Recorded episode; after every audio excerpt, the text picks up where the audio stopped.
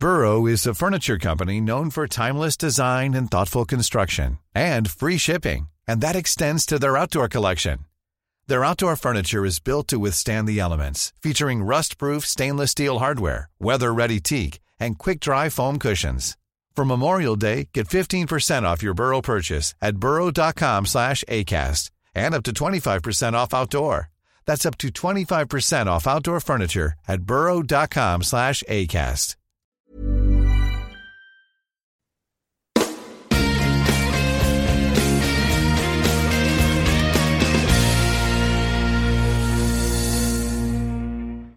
Bien, gracias por seguirnos acompañando. Estábamos terminando en la cara hablando sobre estos, eh, la fisión de estos elementos transuránicos, que a mí me, encanta porque cuando empecé a leer sobre esto, como llevo un montón de tiempo eh, leyendo cosas sobre transneptunianos, pues entre transuránicos y transneptunianos parece que estamos hablando de cosas que hay por y eso faltan los transplutónidos, ¿no? Para, pero claro, son, cosas muy, muy diferentes. Eh, Neptuno es un planeta transuránico. Neptuno es un planeta transuránico, qué bueno, efectivamente. y, y sí. Um, me voy a apuntar esa frase. Bueno, recordar a los oyentes que no recuerden la tabla periódica que está el uranio, después viene otro elemento. El Neptunio el y el plutonio. Entonces. Mira, me, me, estoy leyendo el libro este de, de Randall Munro, What If 2. Hay una pregunta que le dicen, los, los planetas que se llaman como elementos químicos, ¿qué pasaría si estuvieran hechos de ese elemento químico? Y claro, Urano, Neptuno y Plutón se lía parda, sobre todo con Neptuno. Claro, claro. Eh, perdona, Francis, porque te interrumpí porque iba a hacer una broma tonta, pero no sé si, si era a lo mejor la misma broma que tú estabas haciendo. Pensé que ibas a decir algo en serio. Yo te interrumpí no, no, no. cuando estabas hablando. No, solamente aclarar un poco a los oyentes eso, que cuando se habla del plutonio, que el plutonio está al lado del uranio, que hablar de transuránicos uránicos o transplutónicos es prácticamente lo mismo. Sí, ¿eh? sí, sí. Es ridículo. Sí, eh, son muy parecidos, de hecho, en muchos aspectos, ¿no? Uranio y, y claro. Uranio y plutonio. Y plutonio. No Eh, uranio, urano y plutón, no, no, no, se parecen. Efectivamente. La, la, la No, gran diferencia, no, la no. enorme diferencia es que el plutonio es artificial, hay que fabricarlo y el uranio lo, Mm, lo tienes en la naturaleza y hay minería de uranio, ¿no? Claro. Sí, eso es por las vidas medias, ¿no? El plutonio Sí, tiene sí, una vida media mucho menor. O sea, es posible que haya un plutonio natural que se produce en una supernova, pero ya no, no, no ha llegado ha a sobrevivir hasta nuestro tiempo en Sí. nuestro rincón de la galaxia. Sí, cuando comentaste Sí. lo de la vida media del uranio, la vida de- media del uranio es como la vida de la Tierra, unos 4.500 Sí. Si es que vino- años. Años. Eso me sonaba. ¿Fue Gastón o José Edelstein? Edelstein, que estaba por, Edelstein está por vino aquí, con todo lo de la vida media del del uranio. uranio, y, se, y sigue por aquí, yo, o se ha ido. No lo sé. Jair, No sé. ah, ah. Pues un Ah, abrazo. lo ha está, escrito en el, en el podcast, En me he el enterado. chat. Yo el podcast En lo el veo chat. de vez en cuando. En el chat que diga, perdón, Y- en el chat. Si te pasaba por aquí y además de saludar, recuerda que la vida media del uranio 238 es casi 4.500 millones de años. Sí, Es sí, sí. muy Y, y genial. ya está. Bueno, luego ha dicho, te ha O- saludado. Confieso que yo no lo había leído, que lo he recordado por el tema ese de lo de la mitad de la vida, o sea, la mitad de uranio del que hubo originalmente, y todo esto Sí, que sí, se comenta Sí, muchas veces. cierto, cierto. Sí, ahora, ahora que lo oigo me, me sí, cuadra, eh, cuadra con la información que tenía y que, y que no recordaba. Eh, ¿Qué te iba a decir? Y hablaba Héctor de... Este, este puede ser un tema interesante también, hoy, que- hoy que estamos más tranquilos, eh, ahora que vamos despacio, de que el tener un puesto que no te exige vivir eh, esclavizado por el publish Sí. and perish, Sí, sí. a lo mejor podemos hacer un comentario en ese sentido, ¿no? Porque yo recuerdo en mi caso, por ejemplo, que me... ¿Y quieres que aparezca en el podcast o solamente en el YouTube? No, yo creo que se puede quedar en el podcast, ¿no? Para... Sí. Bueno, pues tendrás que grabarlo, ¿no? Está, está grabando, está grabando. Estamos ya en el ¿Estamos podcast. grabando ya? Estamos Estamos grabando. ya. Sí, sí, esta discusión está, está ya en el podcast. No me había dado cuenta. Madre mía. pues, es que pues sí, estamos muy navideños.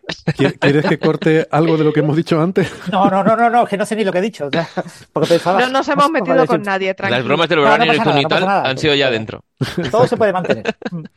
No, que decía que eh, yo, vamos, que recuerdo que hasta ese momento yo vivía con una eh, necesidad de ser eficiente en mi trabajo y que Claro. solamente me dedicaba a hacer Mm. cosas que fueran publicables y además rápidamente. Claro. O sea, no me iba a meter a embarcar a hacer nada que fuera a llevar mucho tiempo o que no sabía si iba a dar una publicación. Mm. Tenía que ser todo. eh, ¿Esto es publicable? Sí. ¿En cuánto tiempo? Sí, Tal. sí, sí, sí, sí. Y, y ahora estoy encantado de la vida diciendo, bueno, ¿qué me apetece hacer? Pues voy a hacer eso. Eh, Sí. y- Ahora eres como Ávilo, ¿eh?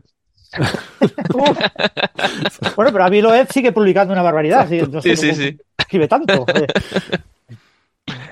Ay, Dios. Que cada y hacer cosa cuenta de que- servilleta. Ujú. Bueno, esto para los que dicen que, que si estoy obsesionado y siempre hablo del web, yo no he sacado el tema. Que claro. Yo es que llevo un año sin sacarlo.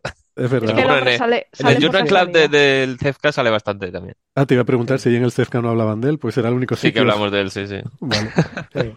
Ya, bueno, eh, está haciendo sus cositas y, y, bueno, y logra ecomediático, que es lo importante. A veces el, parece que no, pero también se reciben citas por el ecomediático que tú tienes. ¿no? Sí, sí, Sí. bueno, claro. O sea, en Y- el artículo de las ballenas, por ejemplo, el- en la página web del autor principal, eh, ahora no me acuerdo, Walker o que se llamaba, eh, venía el Almetrix de todos los papers que tienen y el Almetrix más alto era este, de este último artículo de, de ballenas. Y el Almetrix es una cosa que, que hubo un momento que se puso de moda, bueno, lo recuerdo para los Mm. oyentes que no lo sepan, eh, el Almetrix era eh, un índice basado en el impacto en medios y en redes sociales de un artículo. Entonces te mida Ah. pues, el número de piezas de blog que hablan del artículo, el número de tweets, el, el número de impresiones de los tweets, eh, el número de artículos en prensa y en medios, en televisión, que referencian. Entonces hacen un, es una empresa que te vende el servicio a una revista de decorarte tus artículos con una pequeña Sí. especie de, de, mm, eh, diagrama de Es tarta bonito, en el que ponen los porcentajes de, de cada uno de los medios y te pone un número. Entonces, Mm. eh, artículos como yo que sé, el de la ventaja cuántica de Google, claro, viene de Google, eh, tuvo un Almetrix rapidísimo, en una semana tenía dos mil y Claro. pico. Eh, este artículo de las ballenas creo que tenía como 300, del orden de 300, que también está bastante bien, ¿no? Entonces, claro, eso se puso tan de moda que grandes revistas como Nature lo sacaban en la página principal del artículo. O sea, eh, tú veías el artículo y te encontrabas claramente el simbolito de la empresa Sí, sí, Almetrix, porque estaban pagando el dinero al Almetrix y tenían que presumir de ello.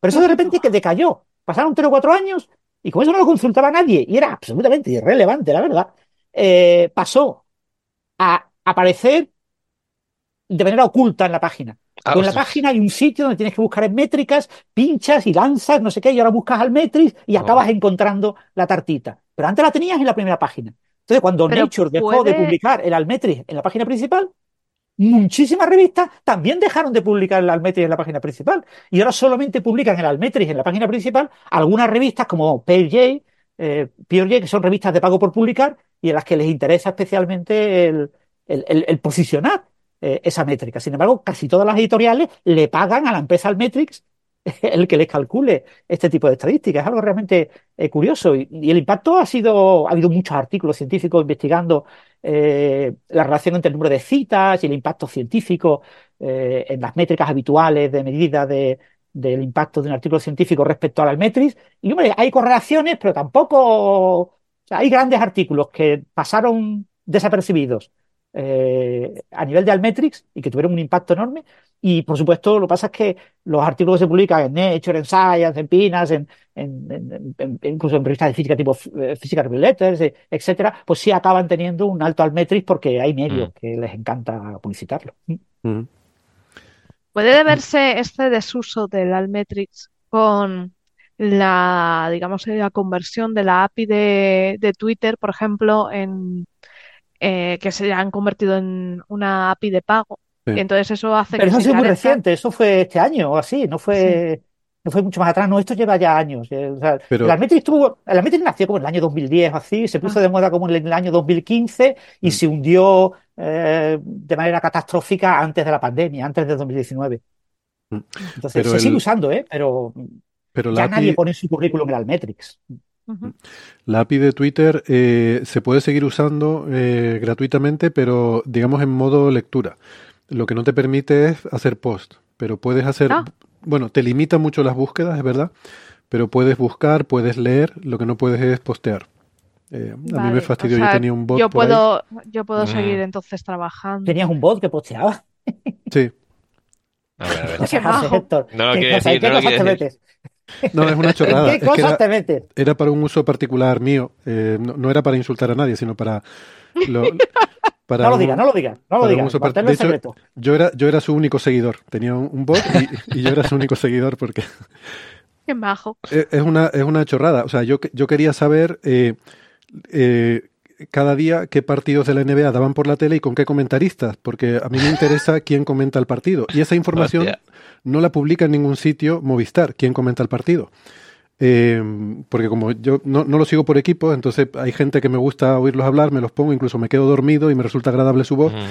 Y, y entonces eso no lo publican, pero sí que ponen en, en su cuenta de Twitter, cuando anuncian en Twitter un partido, te ponen eh, el partido tal, mañana con fulanito y menganito comentando. Entonces yo me había hecho un bot que iba todos los días leyendo eso y retuiteaba solamente la de los partidos que a mí me interesaban y entonces yo como, yo seguía al bot, pues así me iba informando. Muy bien. Y eso me lo No, no, fastidió el señor Musk. Mm. Eh, está muy bien. También estaban las No, cuentas yo- de... Aquí estaba observando el JWST cada momento y cosas así, que tampoco ya... Ah, Sí, a mí me gustaba, me gustaba mucho porque eh, yo recogía información en tiempo real. Por ejemplo, quería saber quién está, habla- eh, quién está hablando de un determinado tema. Entonces tú cogías todos los tweets de ese tema, hashtag o de una persona Mm. de lo que quisieras, te los traías y con Gephi hacías eh, gráficas muy bonitas de bolitas de quién interactuaba con quién hablando de ese tema. Entonces te enterabas no solo de quién hablaba de ese tema, sino de con quién lo hablaba. Y era Ajá. espectacular. Sí, Pero sí, eso sí. creo que lo, lo debes seguir poder haciendo, lo debes poder seguir haciendo. Eh, lo que no sé es si el límite, mm, no sé si el límite de búsquedas te, de búsquedas te puede afectar, eh, pero Yo creo que tampoco, porque eh, vamos, el yo como lo hacía con R y tenía un tiempo limitado, me parece que las búsquedas ya estaban limitadas entonces. No puedes tirar más de, me parece que era en la última semana o en los últimos 15 días, era lo que podías coger. Va, la verdad que no lo sé exactamente. Bueno, pues nada, si quieren, seguimos adelante y para Sí, los, seguimos con el siguiente tema. sí, el siguiente paper, vam- vamos con papers, papers. El siguiente Papers. paper, papers. El siguiente paper es uno que salió en Astrophysical Journal, que nos lo va, nos lo va a contar Héctor, eh, que Sí. es, es de estas cosas que cuando lo vi en medios pensé que era una castaña, pero luego el paper está muy bien. Eh, yo lo tenía Sí. por ahí puesto en el radar como para un día echarnos unas risas en Coffee Break. y, y Héctor dijo, "Ah, vamos a hablar de esto. Eh, Héctor Vives, eh, no, no es que esté yo aquí desvariando. Héctor Vives dijo, dijo, vamos a hablar de esto. Y, y entonces lo leí y me gustó mucho. Ah, me parece que es interesante. O sea, a pesar de, bueno, por, por muchas razones que podemos entrar a debatir Sí. ahora. Y todas las cosas que podrían ser cuestionables la dicen ellos mismos, en plan, Mm. estas limitaciones son las que tiene y habría que mejorar y tal. Sí, sí. Eh, pero aparte de las limitaciones, creo que tiene implicaciones eh, Sí. que pueden, podrían ser profundas sobre el tema de la materia oscura, ¿no?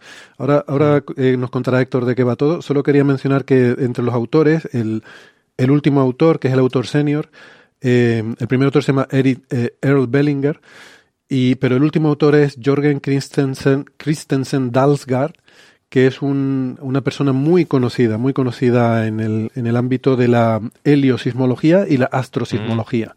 Es uno de los mm, popes históricos de, de la física solar y ha estado en misiones como Kepler, de co-investigador principal. Em, fue.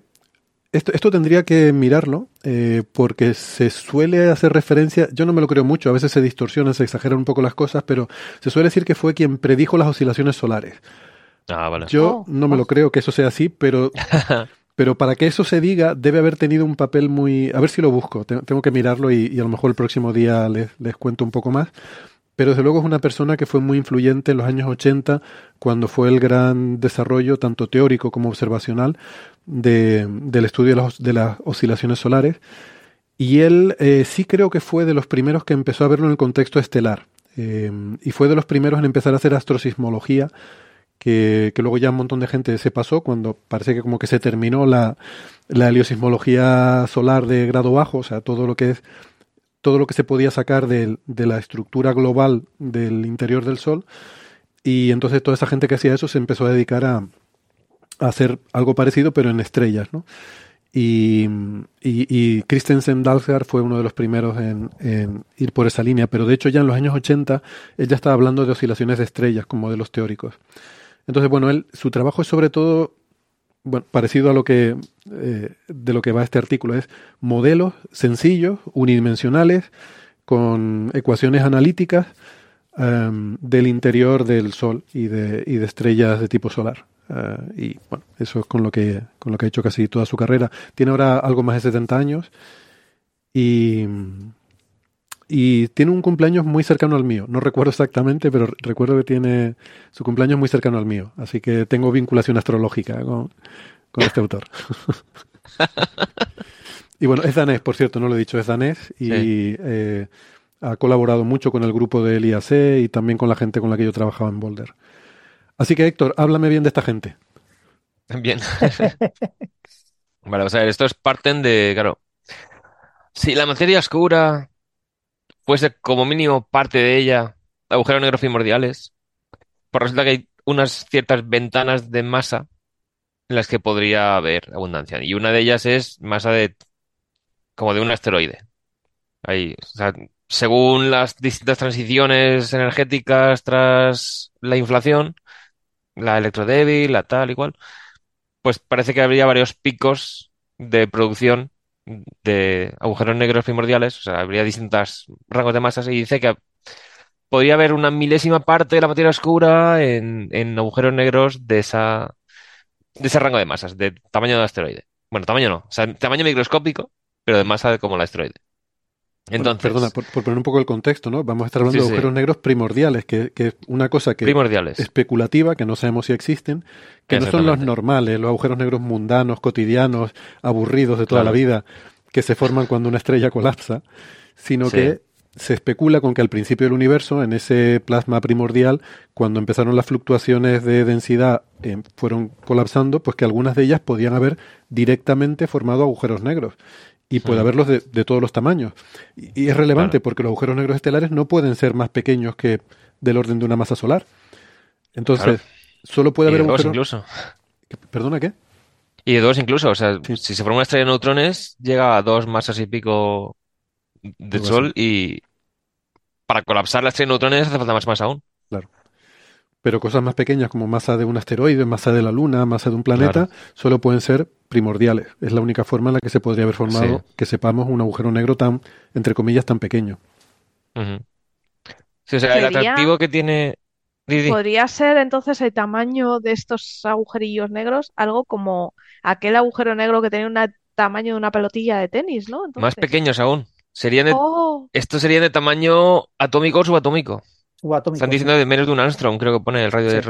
De, de Schwarzschild. Y el de la pelotilla de tenis, si te acuerdas, era cuando estábamos hablando de que si el planeta 9 podía ser un agujero negro. sí, Entonces, sí. la pelota de tenis es el tamaño de un agujero negro con la masa del planeta 9, que les recuerdo es... Eso en- había, había un paper que tenía el círculo opuesto, en plan a tamaño Sí. real, ¿verdad? ese, ese, sí, ese, Sí, ese. sí, sí, sí, sí. Ponía imagen a escala del agujero escala negro. del agujero negro. Y era un imagen a círculo escala negro. 1, 1 y era un punto negro. Sí, sí. Claro, y eso sería ya 10 Era un veces pu- la masa de la Tierra. Esa figura era un puntazo.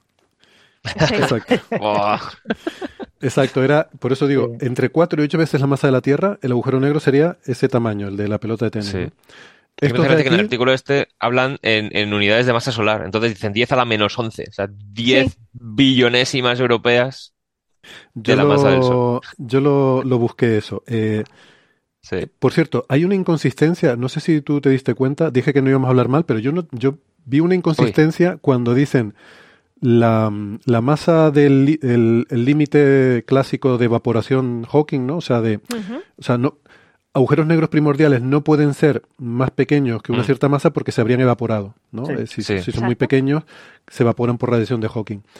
Y dice que ese límite pone dos números diferentes, en la página 3 Sí. y en la Uno dice página más o 4. menos tal. A ver. En la página 3, yo lo tengo señalado aquí, mira, en la página 3 dice de eh, 10 a 10 a menos la... 24 a menos 14, ¿no? No, perdón, esto es En un sitio pone 10 a la menos 18, masa solar, y en otro pone 10 a la menos 20. ¿no? Eso es, Sí. exactamente. Sí, eso es. Eh, en principio, el límite más estándar es 10 a la menos 18. Sí. Ese es el que, el que pone en la página 3. Y en la página 4 pone 10 a la menos 20. Pero bueno, sí. Exactamente. Eso 10 ya a es la que menos están 18. redondeando un exponente. Astrofísica. Sí, pero son dos órdenes de magnitud de diferencia. ¿eh? Así, a lo bestia. Bueno, en 10 a la menos 18 masas solares son 10 a la 12 kilos. Eh, o sea, mil millones de toneladas. No, un millón. No, un billón. Voy a decir un billón de kilos. Eh, iba a decir toneladas, efectivamente. Mil millones Ah, de vale, sí. toneladas. Y el, el radio de Schwarzschild de eso es. ah, No me acuerdo, lo calculé, pero eran picómetros o algo así. Claro, sí, sí. Es la masa de un asteroide de 500 metros, por hacernos una idea. Sí. O sea, la Luna tiene 10 a la 22 kilos, ¿no? Algo así era. Algo así. Sí, me pierdo con esa Tierra 10 a la unidad. 24, el Sol 10 a la 33, era algo así. Pero eso, aquí hablan pues tamaño de asteroide grande. Es que claro, el- si fuera mucho más pequeño, si tiene menos tamaño que el átomo, pues va a ser difícil tragar materia. Pero si acá hablan, el radio de Schwarzschild de estos agujeros negros primordiales podrían ir tragando. O sea, como el plasma del Sol es, está ionizado, pues los electrones y los núcleos atómicos sí que entran. Pero bueno, el caso es que si hay una milésima de la proporción de materia oscura en este rango de masas de agujeros negros primordiales, bueno, una cosa que iba a decir antes era que uno de los atractivos de esta hipótesis es que no requiere inventar partículas nuevas Claro. subatómicas. Sea, entonces no hay que ver si realmente existe la supersimetría o si realmente existen las acciones o todas las partículas subatómicas que haga falta. Entonces dice, solo con la, con el modelo estándar podrían salir. Pero claro, Pero falta- cuidado, Héctor Vives, cuidado, sí, sí, aquí siempre hay que poner la coletilla. La clave en todo candidato a materia oscura es el proceso de formación y el proceso de desacoplo. Y formar agujeros negros con la masa adecuada, picada eh, en la región adecuada para que todo case y eh, que se desacoplen en el momento adecuado de la materia, son dos cuestiones que con la física convencional son extremadamente difíciles de lograr y que la mayor parte de las propuestas aluden a nueva física. Claro, claro. Yo lo que menciono es eso. Es que esto lo dicen directamente del paper, en plan, como hablando bien de los agujeros negros primordiales. Porque claro, tiran a, barren hacia casa. Sí, bueno, en España tenemos varios defensores de ellos, Sí, sí, ¿no? sí. Sí, los citan a también en el y- Claro, claro. Bueno, el caso es que se pueden hacer cálculos lo primero que dicen es que para que una estrella como el Sol capture uno, un agujero negro de estos es extremadamente improbable. Porque eh, si cae por gravedad, pues va a ir con velocidad superior a la velocidad de escape del Sol, va a atravesar el Sol se va a enterar muy poco, porque es una cosa tan minúscula que si tiene una masa de un asteroide en tamaño de un átomo o menos, pues si choca con un átomo no se va a enterar, va a seguir su trayectoria. Entonces atravesaría el Sol y saldría por el otro lado y ya está. O, Pero- o, de hecho, en la mayoría de los casos ni siquiera chocaría con el Sol, sino haría una trayectoria hiperbólica como un Claro. Muamua o como... O sea, lo normal es que un objeto Sí, aquí hablan interestelar... de, de capturar. O sea, incluso la- en el caso de que entrase en contacto, seguramente saldría por otro lado y ya está. No lo capturaría. Sí. Entonces, dicen, hablan que sería más probable que hubiera capturas en galaxias enanas en vez de la Vía Láctea, porque las velocidades son menores en, en ese potencial. Y también dicen, es también más probable que se capturasen durante la formación de la estrella, no, duran, no con una estrella ya formada. Porque el potencial gravitatorio varía con el tiempo al estar colapsando y eso aumentaba la probabilidad de captura. Entonces, lo que Eso- suponen eso, es... Perdóname, me pareció muy bonito. Eh, ¿Me, me dejas explicarlo? Es porque Sí, sí, está, sí. Sí. al principio no- está la, la nube difusa, no es una estrella, no está la masa concentrada en el centro, sino está repartida. Entonces el, el potencial gravitatorio es mucho más plano. Entonces lo que Claro. aceleras para entrar es más pequeño muy- que lo que luego claro. durante tu recorrido esa nube va, va colapsando y cua- para cuando has llegado al centro ya hay una mayor condensación. Entonces no es simétrico Sí. el potencial que te encuentras Claro. al entrar y al salir. Entonces pues aceleras no te menos. acelera tanto. Sí. No te acelera tanto al entrar como el poten- como el pozo que te encuentras luego para salir. Eh, te, te es. cuesta más salir de lo que de lo que has acelerado para entrar. Es- me pareció bonita esa idea, no lo Sí, había sí, sí, pensado así. Bueno, luego tienen toda una discusión de si aún así llegaría al centro, porque claro, para que se frene esto, el momento angular, eh, puede que no lo consiga en el tiempo que tarda la estrella en formarse, en vivir toda su vida y luego morir. Mm. Pero claro, eso lo dejan para otro estudio distinto. Porque aquí lo que usan es modelos unidimensionales. O sea, se asume simetría esférica en las dos dimensiones, o sea, en las tres dimensiones, y eh, lo que hacen es cambiar la condición de contorno del centro del modelo. Pues de normal tendrías en el centro justo de la estrella masa cero, porque de ahí no hay masa dentro del punto central. Pues dice, vale, pues ahí ponen como si hubiera una fuente puntual de masa de la masa del agujero negro primordial y ponen el potencial gravitatorio que toca. Entonces, hacen un cambio pequeño en los modelos de evolución estelar que están muy testeados, iba a decir, muy probados, son modelos muy estándares que se usan en astrofísica estelar. Y ahí es donde hacen todos los cálculos. Primero lo que, lo que buscan al principio del primer paper es, dice, vamos a intentar que salga el Sol, pero Por donde poniendo... quiera. No, no, que, que el resultado final sea el Sol.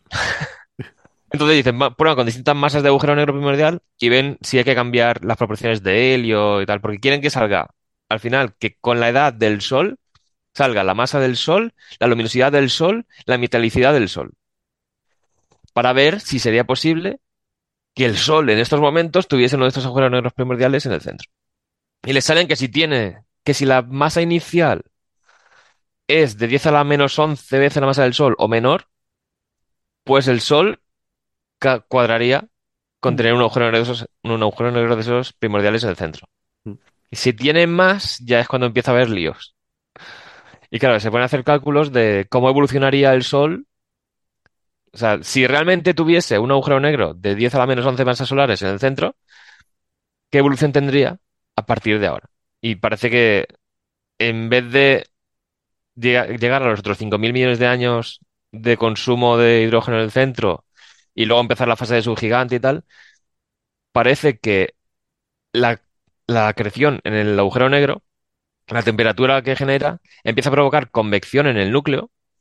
Llega un momento que esta convección acaba parando la fusión nuclear en el centro porque ya no tienes la presión y temperatura que tendrías en el centro para provocar la conversión en hidrógeno, o sea, en helio, de hidrógeno a helio. Y empieza a dominar como fuente de energía la que emite el propio agujero negro por la acreción de materia. Entonces, primero el Sol empieza a convertirse como en una estrella más, como si fuera una estrella menos masiva, ¿sabes? Pasará de tipo K, no llega a tipo M, creo, pero o sea, empieza a, disminuir su luminosidad y su, temperatura.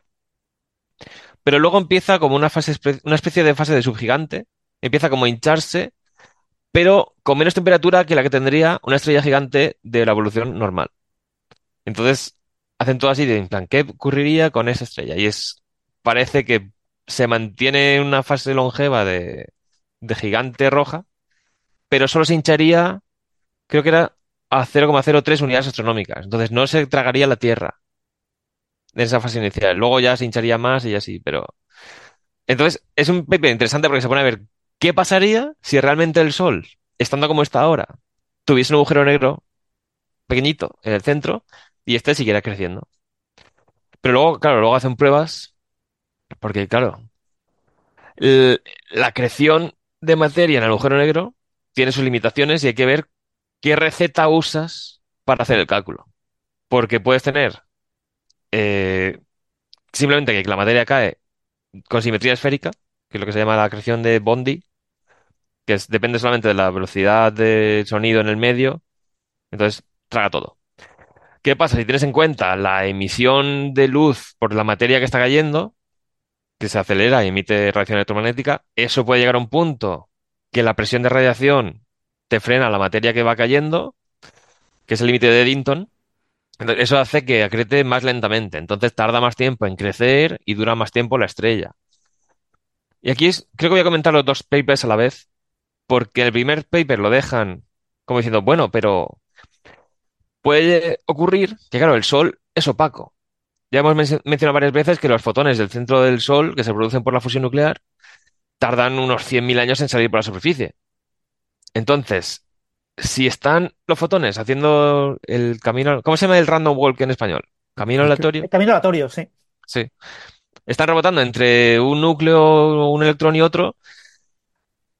Si el tiempo que tardan en recorrer la esfera a partir de la cual ya cae todo el agujero negro es menor que el tiempo que tarda en caer, pues ese fotón, aunque haya salido del agujero negro hacia afuera, o sea, del, de la materia decretando por el agujero negro, aunque esté empujando hacia afuera, a lo mejor no le da tiempo a salir antes de tragárselo del agujero negro en sí. Entonces, eh, si eso ocurre, lo calculan en el segundo artículo que está todavía sin publicar en revista, resulta que la eficiencia de convertir materia en radiación hacia afuera es mucho menor, con lo cual traga materia más rápido se frena menos, entonces la estrella colapsa sobre sí misma mucho antes.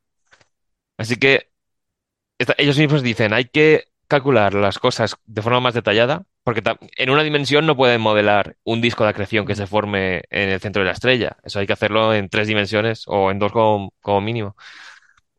También no pueden modelar si se forma un jet que altere la convección de la estrella de otras formas.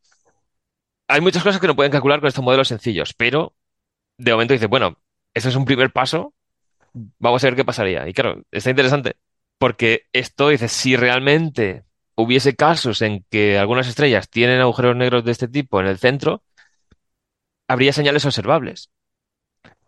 Y con el tema de la astrosismología es una de las cosas que proponen, porque claro, hay modos de vibración de, de la propia vibración de las estrellas que dependen de la estructura interna. Entonces, esta convección del núcleo, si realmente la eficiencia de conversión en radiación de la materia que cae es alta, esta convección del núcleo te quita las capas en las que estaría estratificado cuando está que parezca una gigante roja. No estaría el núcleo tan limitado, o sea, tan, tan bien delimitado como en una estrella que no pase esto. Entonces, si se detectan ciertos modos de vibración, dices, vale, pues aquí no hay un agujero negro en medio, porque el núcleo está sin, sin remover, digamos. También dicen, claro, si esta convección en el núcleo, te, el helio que se ha generado por fusión antes de dominar el agujero negro en sí, te lo remueve por toda la estrella, también se podría ver que si una estrella de estas que parece una gigante roja pero con menos temperatura y tal, si tiene más helio en la superficie del que debería, puede ser que un agujero negro primordial, por la convección que ha inducido en el centro, haya sacado este helio del núcleo de la estrella y haya acabado en la superficie. Entonces, es un intento, dice, vale, esto nos permite ver cosas que podríamos buscar para intentar eh, estudiar esta hipótesis de los agujeros primordiales de otra forma diferente. También dicen, claro, hay algunas estrellas, o sea, en el cúmulo de las IA2 mencionan que se ha encontrado algún agujero negro y de esto implica que o los kicks de cuando se forma la supernova son bajos, porque el agujero negro de cuando explota esta supernova no ha escapado todavía del cúmulo, o a lo mejor esta estrella fue consumida por un agujero negro primordial y se ha quedado en el cúmulo porque, claro, no tendría un, un- este momento lineal extra por la simetría de la fusión de supernova. También decía algunas cosas como, o sea, tienen que ver también qué pasa si una estrella, una enana blanca, tiene un agujero negro primordial en el centro, a ver qué pasaría, porque había cosas que... Creo que... No, esto creo que decían que se habían encontrado enanas blancas con una abundancia de helio superior a la que esperaban y decían que a lo mejor en esa zona de formación estelar hubo estrellas en las que el helio salió al exterior por este proceso, entonces la siguiente generación de estrellas tuve- tenía más helio de lo esperado, cosas de ese tipo.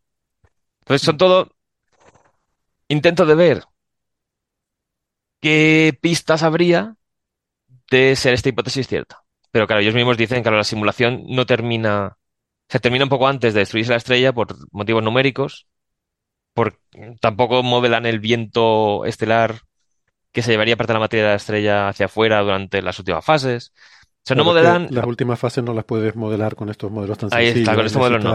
ahí necesitas un Claro. código, un código de simulación complejo. Sí, sí, sí. Y también, si produce estos rayos X y tal, tampoco lo puedes ver con estos modelos. Entonces, es una especie de. Bueno, están estos modelos, si ponemos en el centro justo un agujero negro primordial, se puede calcular toda la física de la estrella, pero con esta. con estas condiciones de contorno diferentes. Mm. Entonces hacen lo- todos los cálculos así. Y nada, en el primer paper hay un artículo que dice, bueno, los modelos así detallados los hacemos para una estrella como el Sol.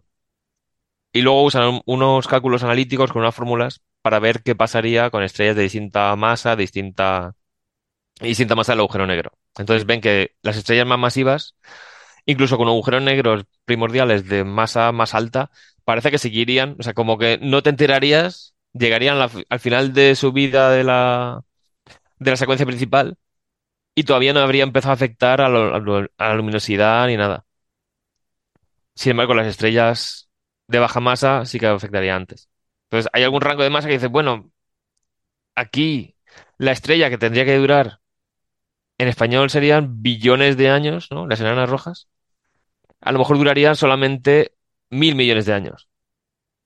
O sea, es una proporción muy baja de su vida total, pero sigue siendo una vida larga. Entonces, todo va dedicado a buscar y de a lo mejor, como no se le tragaría el agujero negro en nada de tiempo, sino que podrían seguir durante miles de millones de años haciendo cosas raras, pues podría haber estrellas ahí haciendo estas cosas raras que podríamos buscar. Mm. Entonces, o sea, no es un, un estudio muy locura ni nada de eso, sino que es un intento serio de ver qué pasaría de esto ser verdad. Un what Yo- if. Yo creo que la, la principal derivada de todo esto es el, el considerar la- los agujeros negros primordiales como materia oscura, ¿no? Y usar las, Claro. las estrellas como detectores. Eh, Ahí está. porque hay algunas cotas que se han puesto sobre eh, agujeros negros primordiales basándose en la no desintegración de estrellas de neutrones, eh, porque sí que parece que Claro. uno de estos pequeños agujeros negros que atravesar una estrella de neutrones sí la haría colapsar. Sí. Entonces, la existencia de estrellas de neutrones te permite poner ciertas cotas. No puede haber más de no sé cuánto número, porque si no ya Claro. no quedarían estrellas de neutrones o algo así. Eh, esto a lo mejor es una forma de extender ese argumento a otras estrellas, porque, vale, para el Sol eh, hay una cierta ventana en la cual el Sol no se habría enterado o no nos habríamos enterado de que hay un agujero negro en su interior Claro. que ahora mismo creo que es que en el, a día de hoy tendría que ser menos que una millonésima de la masa solar. Eh, la- Sí, es que aquí hablan más de la semilla y el, pero la más actual. Mm. no sí, creo que decía, eh, me suena ese número que ponía, si quieres comprobarlo mientras, Ajá. mientras sigo hablando, que Masa 10 a sería la menos 10. como una millonésima de la masa solar, lo que se necesitaría para que a día de hoy eh, no hubiera generado, digamos, algún efecto observable, ¿no?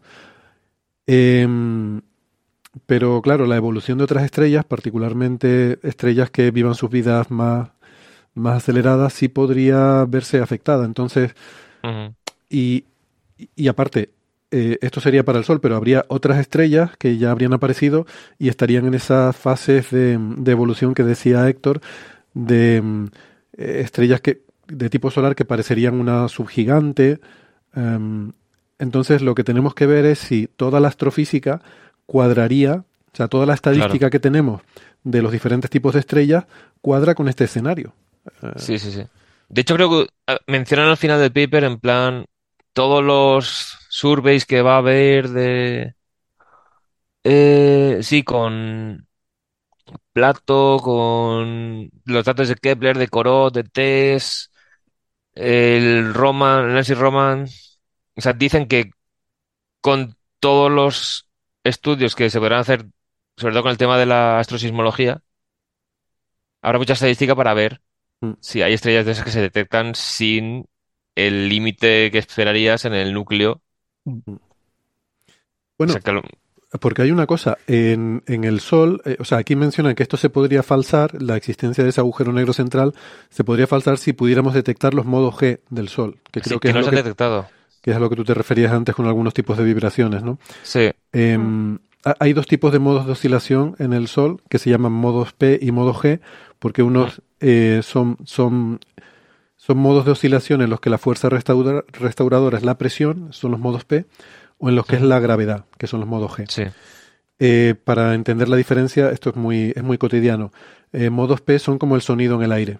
Eh, es una vibración en el cual cuando tú produces un sonido, se produce una compresión del aire y, la presión que genera hace que lo que tú has comprimido se expanda. Y al expandirse comprime otras cosas y esas cosas que se han comprimido se expanden. O sea, es la presión la que juega el papel de eh, provocar la oscilación, ¿no? Pero hay otras situaciones, hay otras ondas, como por ejemplo las olas en un lago, eh, esas ondas que suben y bajan, eh, las olas en el mar, que son producidas por la gravedad. Cuando tienes una ola que está más alta, la gravedad tira de ella hacia abajo y al bajar, pues empuja a lo que está al lado a que suba, ¿no? Esas son ondas de gravedad. Que no ondas gravitacionales, que es otra cosa distinta. Claro, no claro, confundir. claro. Esas son ondas Sí, de sí. gravedad. Los que trabajamos en onda le llamamos ondas gravitatorias, Ondas no ondas de gravedad. Claro. Claro. Sí, yo por dejar clara la diferencia, ¿no? Por eso me gusta decirlo así, pero sí, vale, ondas gravitatorias. Entonces, en el Sol y en las estrellas ocurren los dos tipos de, de ondas. Lo que pasa es que las ondas P, las de presión, suelen propagar, bueno, se propagan, eh, depende de la frecuencia de la onda, depende de, de su grado, pero eh, normalmente ocupan la envoltura de la estrella. Sí. Mientras que las ondas G, eh, esas ondas gravitatorias, pueden penetrar más adentro, llegan casi hasta el núcleo del Sol. Mm. Pero eh, tienen el problema de que su amplitud eh, decae exponencialmente en, en la envoltura. Entonces, cuando llegan a la superficie, ya prácticamente su amplitud es casi cero. Mm. Em, hace décadas que se están intentando detectar porque eso nos daría información directa de, del prácticamente el núcleo del Sol, pero hasta ahora no se ha podido. Entonces, si las pudiéramos detectar, eh, podríamos saber si hay un agujero negro en el centro del Sol. Pero en otras estrellas sí que se han detectado. Estrellas con una Sí, estructura diferente. em, y por ahí creo que es lo que iba Héctor. eh, y quería hacer ese interludio de los modos G y los modos P, porque quizás en otras estrellas sí que se pueda eh, penetrar más y ver si se puede distinguir el escenario de un agujero negro. ¿Por qué? Bueno, dice eso, dice, bueno, ¿sigue eso? No, iba a decir que porque realmente lo interesante no es tanto si en el Sol hay un agujero negro, bueno, que sí es interesante, pero si en el Sol hay un agujero negro, el Sol no va a ser un bicho raro. Eso querrá decir que en muchas estrellas hay agujeros negros. Claro. Y eso querría decir que hay muchos agujeros negros primordiales. Y eso querría decir que en algunas de las estrellas, o sea, que la estadística de, de estrellas que observamos debe estar afectada por esa condición de que muchas de ellas deben tener agujeros negros en diferentes fases de su evolución en su interior. Y eso debería Mm. ser eh, observable de alguna forma. Y eso debería eh, ser una, una forma de, pues eso, de, de usar estrellas como detectores de agujeros negros primordiales. Saber Claro. si existen, si están ahí, y, o si no, poner alguna cota. eh, y que nos ayude a entender mejor la materia oscura, es lo que yo creo que es relevante de todo esto. Sí. O sea, aquí dice, con el tema de los modos de vibración, dice, claro, las estrellas, eh, después de la secuencia principal, eh, eso, que es, los modos que se detectan en las normales, en principio están, son una mezcla de modos G y P, ¿no? Y dice que si se detectara una esencia de estos modos mixtos, No. implicaría que no está la estratificación necesaria para los modos G, y eso sería otra pista. Pero esto ya creo que ya está hablando de observar específicamente estrellas ya en la rama de las gigantes que tengan más helio en el exterior y además que tengan la ausencia de modos G. Entonces sería como puede que la, la energía de esa estrella no esté viniendo de la fusión nuclear en su centro, sino de acreción en un agujero negro. Pero claro, luego en el segundo paper dice eso, si la acreción en realidad no está produciendo energía suficiente para mantener la estrella soportada frente a la gravedad, si esa luz está en realidad acabando dentro del agujero negro también, porque no escapa del plasma que está tragándose, en realidad colapsa todo. Entonces, Pero yo ese Pasaríamos al argumento, fíjate que no lo entiendo. A ver, yo no he leído ese paper, ¿no?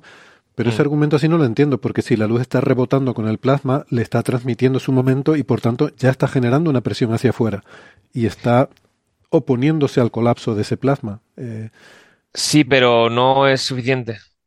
O sea, no puede evitar que el plasma de detrás también sea empujado por ese fotón, digamos. O sea, esto se llama eh, captura. A ver. eh, mm, mm, mm, Bueno, que como fuera. captura de muy- fotones. Bueno, Sí, ya son los detalles de, de- claro. del cálculo, ¿no? De lo que pasa ahí Photon trapping. Tra- Photon trapping lo llaman. Photon O sea, el tema es ese que si tú estás usando lo del eh, límite de Eddington que suele aplicarse cuando el gas está colapsando en forma de nebulosa en el espacio, que no es lo mismo tener eso que tener una... Estar rodeado de un gas opaco que a lo mejor, o sea, tú puedes estar tirando eh, luz hacia afuera, pero si el- la presión hacia adentro está superando eso, Mm. no sé cómo explicarlo, pero eso, que, que es... Sí, sí, no, sí, entiendo lo que quieres decir. Eh, y mm, bueno, yo, yo creo que lo, lo realmente, mm, el punto principal de este paper yo creo que es justificar que podría haber un pequeño agujero negro en el centro del Sol y no lo sabríamos. ¿vale? Y no habría, y no habría forma Sí, de creo que es eso. Yo creo que eso es el- Sí, sí, sí. y, y que podría sostenerse durante escalas de tiempo de vidas estelares eh, sin que Sí, sus sí, sí. efectos llegaran a ser visibles. Y hay una frase que tú tuiteaste, Héctor, que si quieres Sí. rescatarla, es muy buena. Es que es el inicio de una sección. Es que eh, encaja perfectamente, no, no, o sea, no, no tengo pruebas, pero tampoco dudas de que esa frase está instigada por Jürgen Christensen Dalsgaard porque es su tipo de humor. O sea, el Ah, tío, mira, el tío es un cachondo y tiene un humor muy británico, de este de, de, de decir cosas como muy, con esa flema británica, ¿no? Eh, bueno, si tienes la frase a mano y la quieres... Sí, sí, sí. O sea, empieza sección 3, resultados. 3.1, modelos solares. Y empieza la sección así. El Sol es formidable y destruirlo se considera generalmente un problema difícil. Es verdad. Empieza así. Sí. Y claro, Esa parte la leí yo. Y claro, lo- digo esto. no- quería poner algo diciendo que mañana participaré, que no, no sabía si poner una foto del algún paper y tal. Y me salió eso y digo, vale, ya está. Sí, sí, hiciste bien. Estoy leyendo cosas para mañana y esa frase. Es muy buena esa frase. Se considera en general un Claro. problema difícil. Y ya la gente, en plan, el primer autor del paper y me ponen uno de una película de Star Trek en la que destruye un sol. ya. En fin. Es muy bueno. Hay Sí, una sí, sí. cosa que llaman estrellas. Bueno, eh, de hecho, aquí propone. La última frase del paper eh, Sí, propone que se llame estrellas de Hawking. sí, porque Hawking ya propuso esto. Es que lo relaciona, es esto, yo no lo sabía, pero cuando estaba el problema de los neutrinos solares, que solo se detectaba un tercio de los que se esperaba que se produjeran por fisión, no, por fusión nuclear en el Sol, que ya me lío con la noticia anterior. Sí.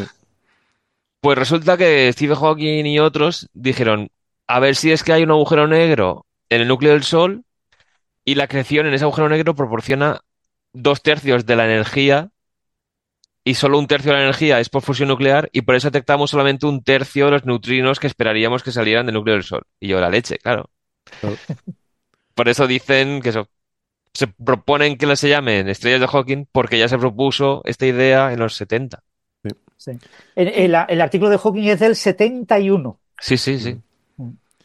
La propuesta eh, de. O sea, lo que serían estas estrellas son estrellas que en su núcleo producen energía no por fusión de hidrógeno en Sino helio, para acreción. no por fusión nuclear, sino porque un agujero Mm. negro esté ahí acretando materia y ese, esa acreción genere mucho calor, eh, mucha energía, como bueno, como pasan los, los agujeros negros que vemos, ¿no? Con un disco de acreción, que es un mecanismo, de hecho, más eficiente que la fusión nuclear para generar Exactamente. energía.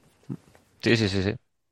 Y de hecho ya se propone también como una de las vías de formación de agujeros negros supermasivos, o sea, una forma de dar semillas que sean ya agujeros negros de masa intermedia a partir de una nube de gas que ha formado una estrella supermasiva que ha empezado a colapsar por agujero negro, pero sigue ya, sigue emitiendo eh, luz por acreción, entonces se mantiene como estrella sin colapsar ni explotar durante un tiempo. Entonces tenemos una estrella de mil veces la masa del Sol o algo así, que luego ya sí que daría lugar a un agujero negro ya de, no sé si era diez mil veces la masa del Sol o algo así, que tardaría menos tiempo en llegar a ser supermasivo por acreción normal.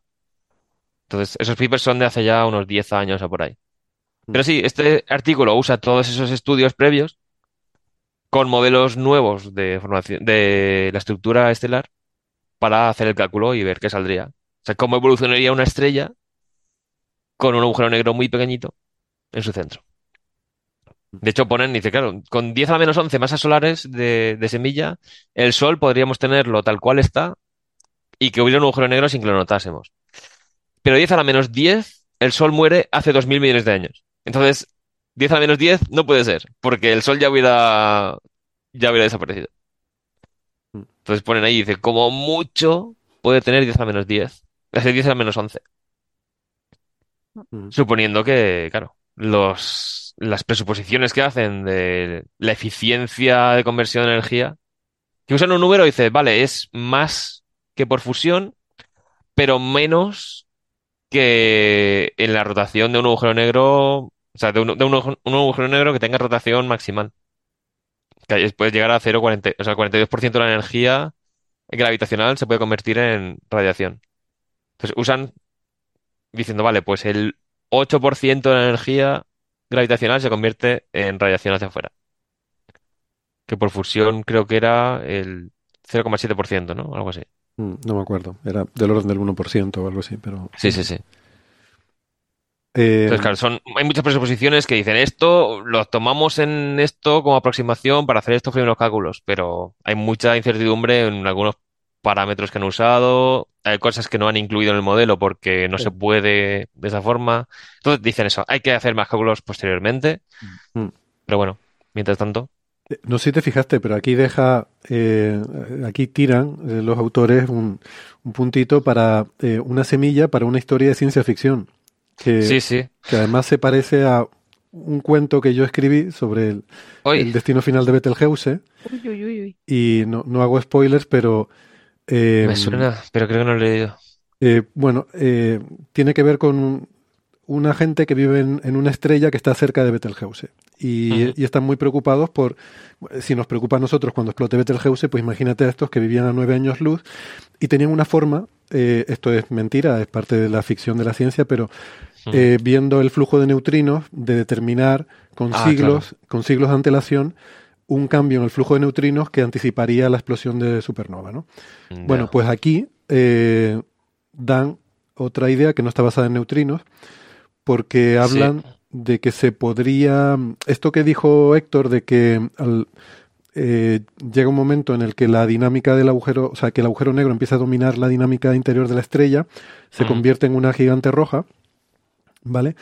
Pues aquí cuenta que eh, hay un momento en el que baja la temperatura del núcleo porque se, se apaga la fusión, digamos, eh, Sí. porque está dominado por el agujero negro, por la, la conve- la acreción del agujero negro.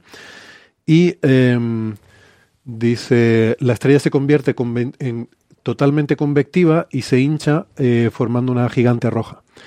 Em, dice, como las frecuencias de oscilación acústica son sensibles a la velocidad del sonido en el centro y por tanto a la temperatura del centro, la transición inicial a temperaturas del núcleo más baja darían una señal observable heliosismológica. Dice, lo cual daría un aviso eh, temprano para los cambios que van a ocurrir. Eh, eh, O sea, te eh, avisaría. Sí, sí, te sí. avisaría antes de convertirse en gigante roja. Aunque tiene una cosa Cuidado que que está mal. voy. Sí. Mira que me, que me pongo. ¿Para qué me llaman si saben cómo me pongo? Em, ahí dice primero que la evolución normal, digamos, de- del Sol, tal como la tenemos calculada sin agujero negro, pues que el Sol se acaba convirtiendo en una gigante roja y que al final de su vida, pues acaba con la Tierra, ¿no? La engulle y eva- se evaporan los océanos y tal. Que en este otro final del agujero negro la gigante roja no es tan grande, es una subgigante y no llega a tragarse la Tierra, aunque sí que evapora los océanos y tal. Lo que pasa es Sí. que en realidad no hay que esperar eh, los 5.000 millones de años a que el Sol sea una gigante roja en la evolución normal, porque solo con eh, dentro de la evolución en secuencia principal hay un aumento gradual de luminosidad. Sí. El Sol aumenta algo así como un 10% cada mil millones de años de Sí, luminosidad. pero eso ya lo tienen. A ver. Es que eso lo, lo tienen en una gráfica Eso que yo lo también incluía leí, esto. estaba como medido, ¿no? Sí, sí, o sea, dentro de mil millones de años, con la evolución normal, aquí está. O sea, en la figura 2 del artículo pone sin agujero negro la luminosidad del Sol, que dentro de... Sí, para llegar al... Sí, dentro, dentro de uno o dos mil millones de años, ya brilla como un 30% más. Entonces la Tierra deja de ser habitable. Claro. Entonces aquí es como que eh, cuando va a llegar a eso, baja la luminosidad, pero luego vuelve a aumentar. Entonces, eh, Pero en el escenario normal, ese- Aquí dice que en el escenario normal, eh, al final de la evolución del Sol, eh, se evaporan los océanos de la Tierra. Y yo digo que no, que eso ocurre, eso ocurre mucho antes, eso ocurre eso ocurre mucho antes. sí, de aquí sí. a mil Sí. millones de años, eh, con el modelo normal, digamos, sin Sí. agujero negro. De Otra aquí cosa, con agujero negro también. y con agujero negro también. Entonces, es como que eh, a lo mejor no llega a ese 30%, sino que la temperatura no, sube tanto. Luego está la bajada de temperatura cuando ya se apaga la fusión, pero luego por la acreción la estrella se empieza a hinchar y al final la lu- la luminosidad aumenta igual. Así que, de hecho, aumenta más rápido. O sea, se empieza a hacer gigante antes que lo que tardaría normalmente. Así que bueno, sigue habiendo catástrofe. Sí, no nos entramos. Bueno, Pero sí, como comenta Héctor, quizás la Héctor normal, Héctor Socas. eh, Héctor normal. normal. Héctor normal, soy comillas. Héctor Héctor normal. normal, me ha es de la- encantado. de la- de habitual, habitual el frama. Eh, quizás la, lo más, la mayor utilidad es poder explorar esa ventana de los agujeros eh, negros primordiales como candidato a materia oscura. Tenemos una ventana Sí. que no podemos explorar con los métodos astrofísicos estándares porque son agujeros negros demasiado pequeños y, Claro. y no, no son observables, pero si influyeran en, en la dinámica de, de las estrellas, porque claro, si toda la materia oscura estuviera hecha de agujeros negros de masas, pues yo qué sé, 10 a la menos 11 la masa solar, Claro. estamos hablando de algo así como 50 veces menos masas que Ceres, serían eh, objetos muy, muy pequeñitos, eh, habría muchos, tendría que haber Claro. muchos. Pero eso es una Y cosa si que critican muchos, también. eh, muy probable que muchas estrellas los tuvieran dentro. Claro, pero es una cosa que, que critican también, porque muchos estudios de descartar eh, rangos de masa como materia oscura usan eh, una cosa monocromática. Dice, suponiendo que toda la materia oscura serán agujeros negros de esta masa, y ya hacen los cálculos así. De hecho, en los de microlensing en los que he participado yo, claro, una cosa que tiene el microlensing es que eh, al final lo que influye es el promedio de las masas de objetos compactos que pongas. Entonces va a salir un resultado muy parecido, o sea, hay, degeneraciones. Entonces pongas un rango de masas o eh, todos los de la misma masa, pero la masa promedio de lo que tendría ese rango, o sea, van a salir cosas parecidas. Hay algún estudio que han hecho que sí que han puesto, vale, vamos a poner un, una población de masa mayor y una población de masa menor, pero sale similar. Pero otros estudios que lo buscan de otra forma, entonces el incluir solamente un, eh, una- un número de la masa para todos eh, sí que influye bastante. Entonces aquí dicen desde el principio que en ese rango de masas solo habría una pequeña fracción de la materia oscura, no, no toda. Sí, que puede haber Bueno. diferentes cosas. O sea, puede haber unas partículas, puede haber agujeros Claro. negros primordiales y puede, y, ser y una mezcla existir, ¿no? cosas, Y- Sí, de todas formas, si, si la contribución es menor del 10% del total de materia oscura, es irrelevante Mm. a todos los efectos. Es decir, para el problema de la materia oscura, quiero decir. Sí, Sí, sí, Eh, cierto. Quiero decir, los neutrinos, pues también contribuyen a la materia oscura, pero Claro, claro, sí, es extremadamente baja porque son masas muy bajas, ¿no? Mm. Eh. Dice, mira, un- una pregunta que han hecho antes en el chat ha sido que dice, claro, si hay agujeros negros de materia oscura que se evaporan por radiación de Hawking, ¿no implicaría eso que la materia oscura eh, disminuye con el tiempo, Mm. la cantidad de materia oscura que hay? Pero claro, si parte de esos asteroides, o sea, de esos agujeros negros primordiales como esos asteroides se tragan estrellas y luego se convierte en un agujero negro en sí, a lo mejor pasaría a formar, o sea, convertiría parte de la materia bariónica en materia oscura. Porque en realidad materia oscura no sería materia exótica, de- extraña que no Mm. tenemos. tal. Entonces habría un intercambio que habría que calcular también para ver cómo evoluciona con la historia del universo la cantidad de materia oscura. o, o sea, yo- interesante. yo me he perdido completamente la frase que, que has- O sea- en lo que has, en lo que has dicho, porque has dicho, si los agujeros negros se tragan materia oscura y después has No, no, dicho no. que los agujeros negros son la materia oscura, ¿cómo, cómo es? la No, frase? no, que si los agujeros negros que forman la materia oscura, algunos capturan, o sea, son capturados por estrellas y se tragan la estrella en sí, luego contaría como que son materia oscura todavía. Claro. O sea, se- sería un agujero negro que ha aumentado de masa a costa de materia bariónica. Claro. Convierte en materia bariónica en oscura, exactamente. Y habría que ver ese Claro. equilibrio, sí, sí. Sí, y, sí, sí. y siendo la naturaleza como es, seguro que tiene la mala leche de hacer que se compense exactamente los que se evaporan por radiación Hawking con los que se van y mantiene constante el, el Que es lo que se mide, que se mide en, en torno al 85% de la materia es oscura. En épocas tempranas, en épocas actuales, Mm. parece que es consistente. Pues por eso se toma que dice, vale, pues la cantidad de materia oscura es- se toma como constante y ya está. Interesante. Y otra cosa, ya- y, y ya no lo dejo ya con este tema, eh, si, si ustedes quieren decir más cosas, pero es que me, me resultó interesante, de verdad.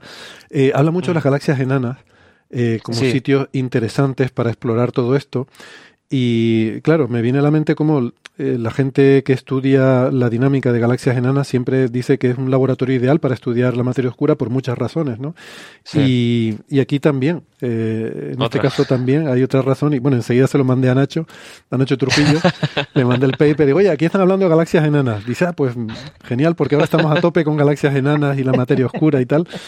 O sea, que a ver si le, a lo, lo mismo les- se les ocurre alguna idea loca. A ver si hay sí. estrellas raras en galaxias enanas. Ujú. De eso que, que nuestros oyentes eh, contextualicen lo que eh, está diciendo Héctor, ¿no? Eh, Héctor podría recibir el premio Nobel por el descubrimiento del planeta 9, pero Nacho podría recibir el, el premio Nobel por el descubrimiento del origen de la materia oscura gracias a sus estudios de galaxias enanas. O sea que tenemos, tendríamos dos candidatos firmes al premio Nobel en este podcast. ¿eh? Yo me Creo que- imagino las fiestas y ganan el Nobel y Sí. ser interesante. O sea, Creo que en este paper también mencionan de pasada lo de que el planeta 9 Sí. se ha propuesto que sea un agujero negro primordial. Sí, lo mencionan también. sí, Está sí. todo relacionado. Fra- Francis se cachondea, pero Es que y, y no te olvides el de, y paper no ese hay de- que mencionarlo siempre. O sea, estamos hablando de un paper apoteósico. Apoteósico. Y no te olvides de Rubiño con la, la polarización del fondo cósmico de microondas y los modos B. Sí. ¿eh? Claro, Pero- claro.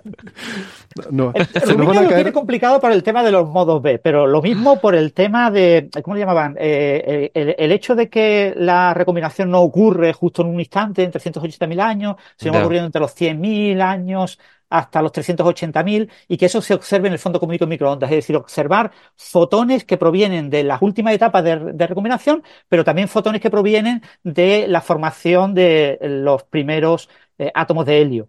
Primero se ionizan con un electrón, después se ionizan con otro. Eh, esa diferenciación de fotones sí la veo yo más probable que experimentos en los que intervenga eh, Rubillos puedan llegar a, a- a desvelarlo. Y eso también sería un candidato a premio Nobel. Mm, Eso sería muy bonito, sí. Yo quiero decir una cosa, por cierto, sobre esto, que la dije en mi charla, la charla que di en la facultad sobre el planeta 9, pero como no se grabó, pues se perdió como lágrimas en la Oh. lluvia. Entonces lo voy a... Sí, lo intentaron grabar, pero hubo un problema técnico y no, no se pudo grabar, pero bueno. Eh, a ver, por cada gran descubrimiento que se hace, hay, hay un millón de potenciales descubrimientos que no se llegaron a hacer. Porque no, porque no eran, porque no estaba ahí. eh, porque los Claro. neutrinos de ópera no eran hiperlumínicos y porque, porque la naturaleza no, no estaba ahí el descubrimiento. Y si no estaba, tú lo puedes perseguir con todo el ahínco que quieras, pero si no está, no Claro. lo encuentras. ¿no? Y, y claro, eh, los grandes descubrimientos son tan grandes porque hay muy poquitos, es una lotería. Entonces, para que alguien haga ese gran descubrimiento, tenemos que haber otro millón que estemos persiguiendo otras cosas que no sean. ¿Vale?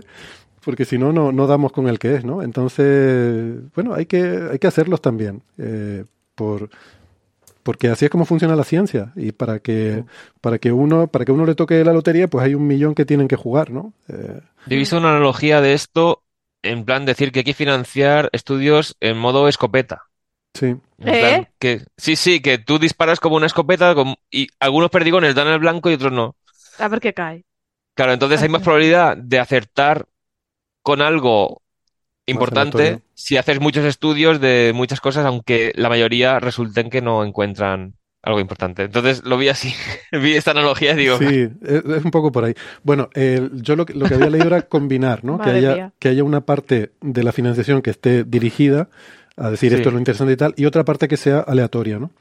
Y eso lo he Sí. visto Es que también. cosas simplemente que dices, es que no hemos mirado ahí, aunque no parezca haber promete- es algo prometedor, que dices, pero vamos a analizar estos datos a ver si, Claro.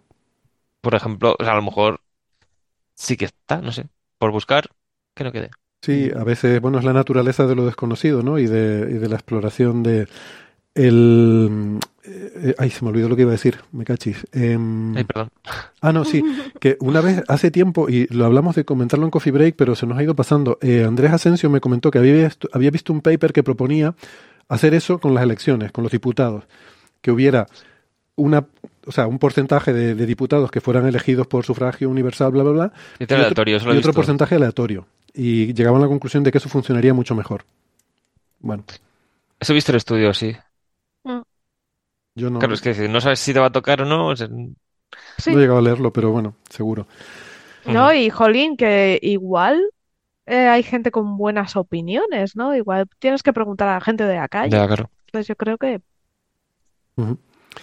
Bueno, eh, veo que Francis comenta el paper de no ligo macho, ¿no? Ese, No lo han mencionado Es que lo han propuesto. Dicen que para- Eso lo hablamos en su día, sí, sí, muy guay. Sí, sí, pero es que dicho que merece el Nobel solo por el título ya. Estoy de acuerdo, estoy de acuerdo. el paper no tiene ese título, tenía solo, solo el preprint. Claro, claro. Te lo Eh, le- cambiaron, le sí. hicieron cambiar el título. Pero en cualquier caso, que tenía, estaba comentando en el chat que tenía el mismo problema que, que lo que ha comentado Héctor Vives, ¿no? Sí, por eso Eh, luego está una el masa de... picada en una, la distribución de masas de los agujeros negros primordiales de masa estelar, que era lo que querían descartar Sí, sí, sí. eh, como candidatos a macho, es decir, eh, eso estaban descartados por, cier- por muchos estudios, pero bueno, Claro. eh, reivindicaban la posibilidad de, de agujeros negros primordiales de masa estelar, ¿eh? no de masa Sí. asteroidal, ¿eh? Y, y- pero, pero la consideraban picada. Y entonces contestó, obviamente, García Bachiller, que es el Ligo lo normal. En el tema, claro, lo del ligo no- lo normal, porque decían, no, no, pero es que la distribución es log normal, no es una distribución eh, normal, entonces no está tan picado, es una, una- eh, está mucho Claro. más aplanada y entonces eh, el límite que proponían estos autores se caía por su peso. Eh, Pero yo digo perdona, que una- eso tenía poco sentido porque como candidato a materia oscura ya habían sido descartados por otras maneras, ese tipo, Sí. ese rango de masa. ¿Mm? Una, una- es García Bellido, el, el autor. Sí. ¿Ha dicho, ¿Qué he dicho yo? Dijiste García otra cosa, no recuerdo ahora. Eh, Bueno, sí, era- García un Bellido, sí, tenía en la cabeza García Bellido, no sé por qué. Sí, sí, sí. Sí, no, a mí me pasa todo el tiempo. Tengo una cosa en la cabeza y digo otra, o sea que...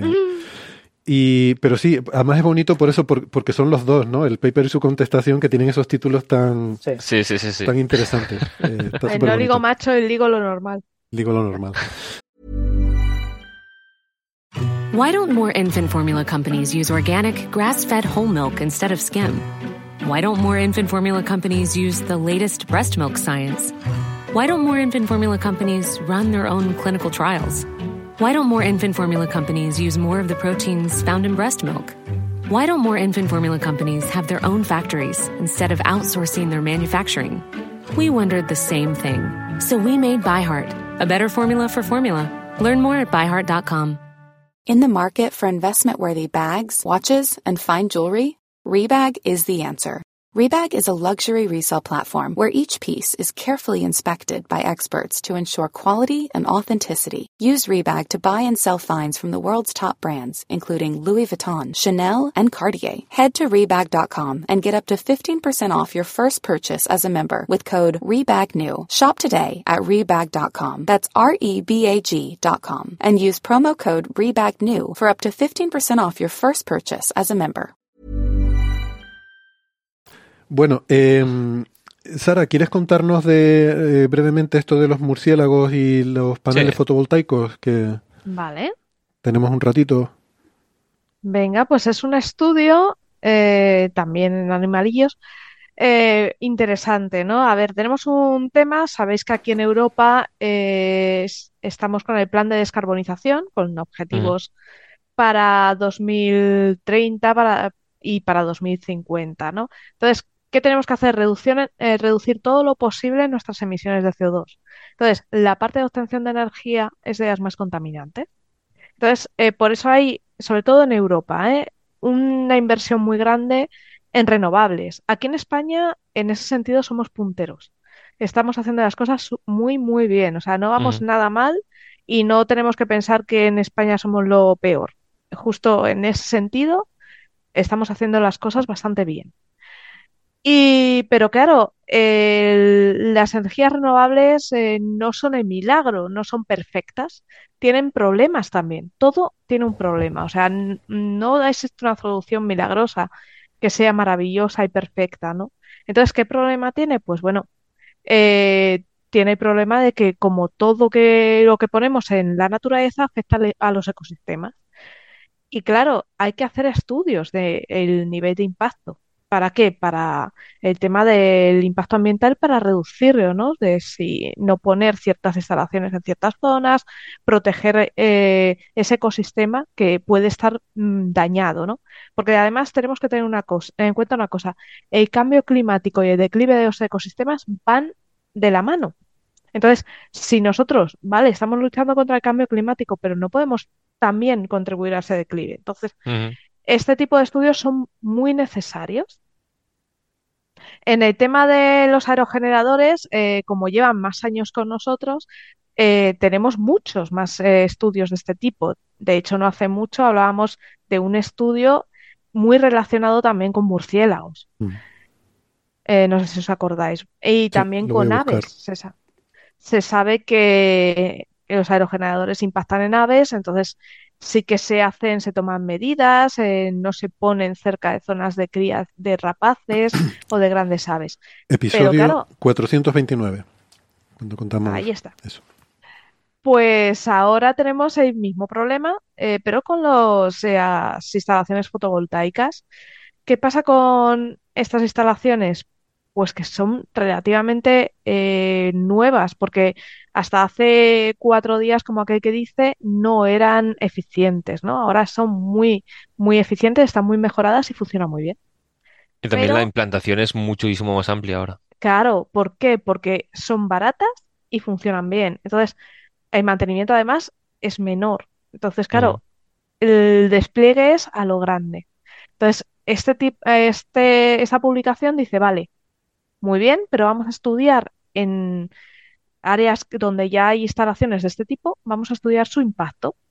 Mm. ¿Y su impacto sobre qué? Pues sobre los murciélagos. Sobre aves se han hecho eh, estudios también y se sabe que hay impactos de aves. ¿Por qué? Porque la superficie de los paneles es muy lisa y brillante.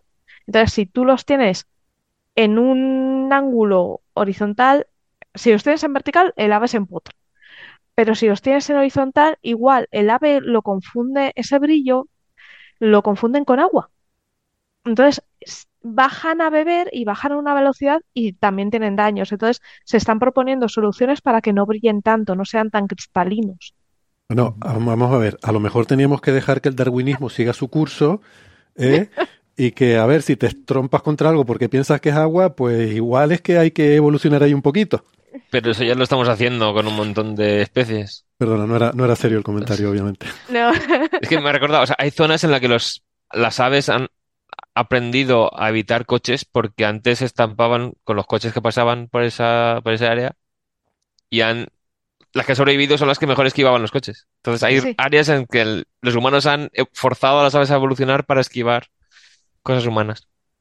Bueno, pues en, en este estudio lo que se hace es que se han cogido 16 eh, parejas de explotaciones eh, fotovoltaicas y zonas muy similares a unos 100 metros de estas, de estas granjas fotovoltaicas, ¿vale? Eh, se han comparado. Se ha comparado el que el vuelo de los murciélagos. ¿Por qué? Porque no sé si sabéis cómo caza el murciélago, pero es muy curioso. El murciélago no va con la boca abierta a ver qué entra, precisamente, ¿vale? No, no, gente, no. No, eso era la Me imagino, me, imagino- me imagino ahora ballenas voladoras. Claro, no es una ballena. El murciélago, ¿qué hace? Vuela muy rápido, acercándose a una zona con posibles presas, va muy rápido. Cuando ya detecta que hay presas, y detecta ya la posible presa, empieza a hacer un vuelo despacio y sinuoso para aproximarse. Y una vez está ya cerca de la presa, lanza un sonido, pero sabéis que con ultrasonidos la detectan, para ser todavía más preciso, se llama eh, ultrasonido de alimentación, ¿vale? De caza, en esos últimos metros, eh, para ya ¡pum! cazarla. Entonces dice, muy bien, como sabemos estas fases de caza del murciélago, vamos a estudiar si se dan de mismo modo en una, una zona normal, una zona sin placas fotovoltaicas y una zona con ese tipo de placas. Teniendo en cuenta que problemas, eh, el tema de que las placas también in- influyen en los ultrasonidos como objetos que, de colisión. A la hora de tú eh, detectar los movimientos del murciélago, lo que tienes que hacer es montarte un triángulo de micrófonos especiales, te haces una array en forma triangular de micrófonos y pones un micrófono en el centro. Con eso ya cuadrangulas, bueno, triangulas, perdón, triangulas bien y captas todos los movimientos del animal.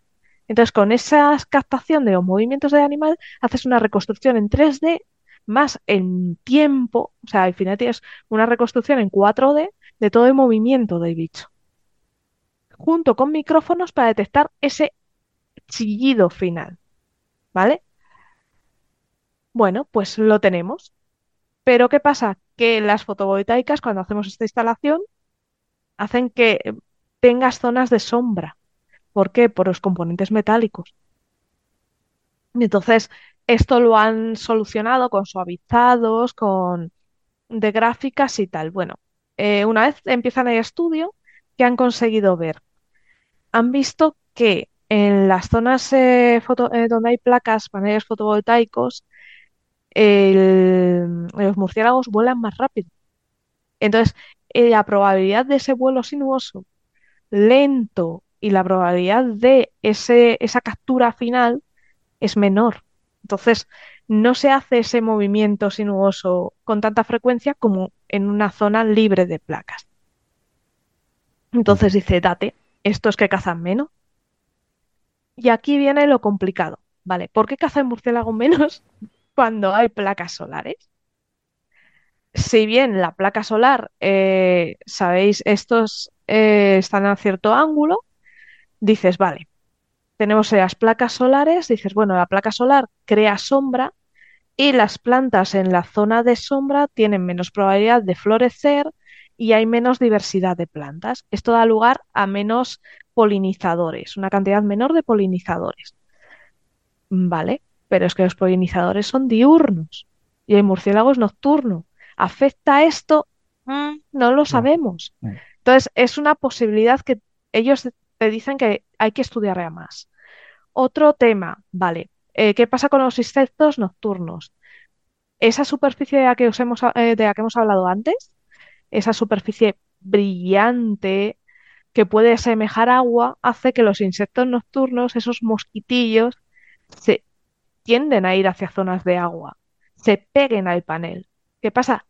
Que el murciélago no puede comer del panel. Entonces, esa es otra hipótesis que también barajan. Entonces, eh, hay como, hay varias hipótesis de por qué esto se da. Otra tercera hipótesis es eso, la posibilidad de colisión con los paneles que también haga que in- intenten evitar esas zonas, ¿no?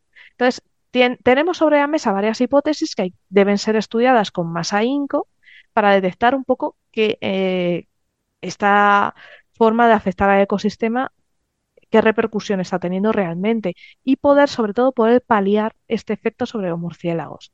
Sobre todo con mejoras en las instalaciones, a lo mejor separando un poquito más, eh, eh, dándole un poquito más de luz y fomentando que haya más insectívoros, digo más, perdón, más polinizadores, poniendo granjas de polinizadores, eh, diferentes cosas que puedan un poco favorecer a, a estos animales, ¿no?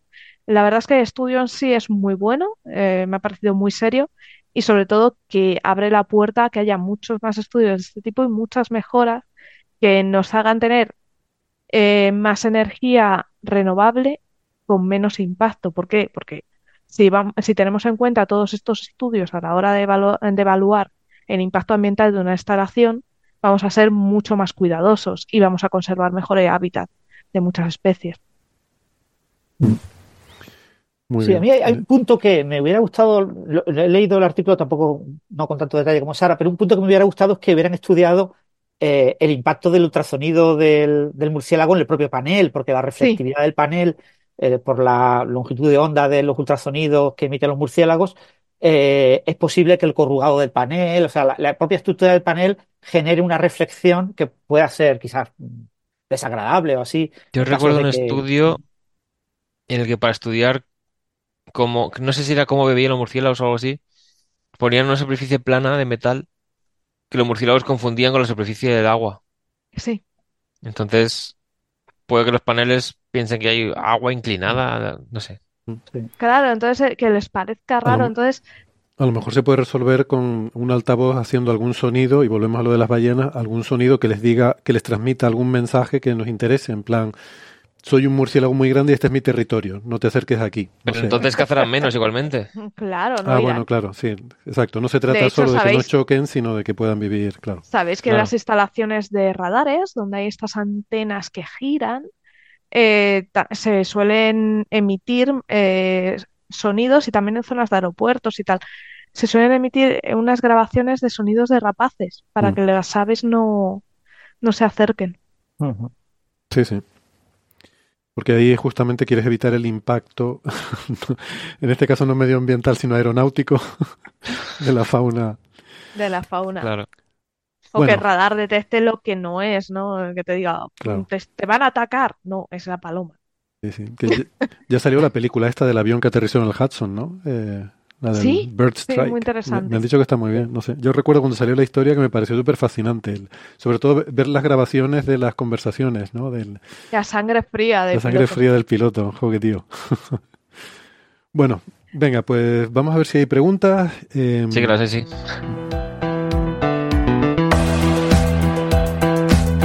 Pasamos ya a la sección de las señales de los oyentes. Vamos a sacar algunas preguntitas en el, en el programa de hoy.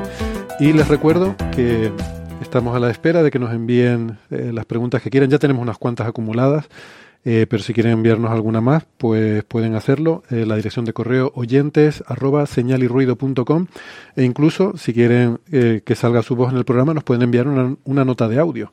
Nos pueden enviar un audio grabado. No hace falta que sea... em, que sea el texto, ¿no?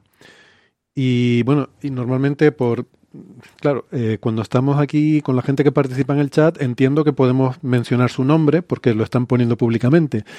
Las que nos envían eh, por correo, voy a asumir que no damos la identificación completa, sino solo el nombre de quien hace la pregunta porque no sabemos, eh, no vamos a estar haciéndoles rellenarla. Doy mi consentimiento para los datos de... pero no, bueno, pero bueno, les podemos aconsejar que indiquen qué nickname, qué nombre, qué seudónimo, qué, Ujú. cómo quieren ¿Cómo ser llamados en el programa. Sí. Exacto. Eso iba a decir que si quieren incluir cómo que quieren que nos refiramos a ellos y que no sea nada obsceno, pues lo ni ninguna broma de Bar Simpson, pues lo podemos tener en cuenta. Si no, pues diré algo que no sea identificable, pues yo qué sé, lo típico. Carlos de vecino Fuente de Alvilla Quinto. nos pregunta que como en la radio de Me antes, imagino, multiplícate por cero nos pregunta. Sí, algo así. Bueno, eh, por ejemplo, por ejemplo, tenemos muchas. Vamos Por, a por cierto, Héctor, antes, poquito, antes sí. de, de continuar, me ha quedado una duda importante. ¿La película a que te refieres es nueva? ¿La película de un aterrizaje en el Hudson o es la famosa de Clint Eastwood de toda la vida? No, hace No, no, no. 2016 por ahí. no es un evento. Este evento ¿Se fue llama de hace. Sully? ¿Puede ser? No sé cómo se llama. Está basado en un evento real que ocurrió cuando fue hace 10 años, no me acuerdo bien.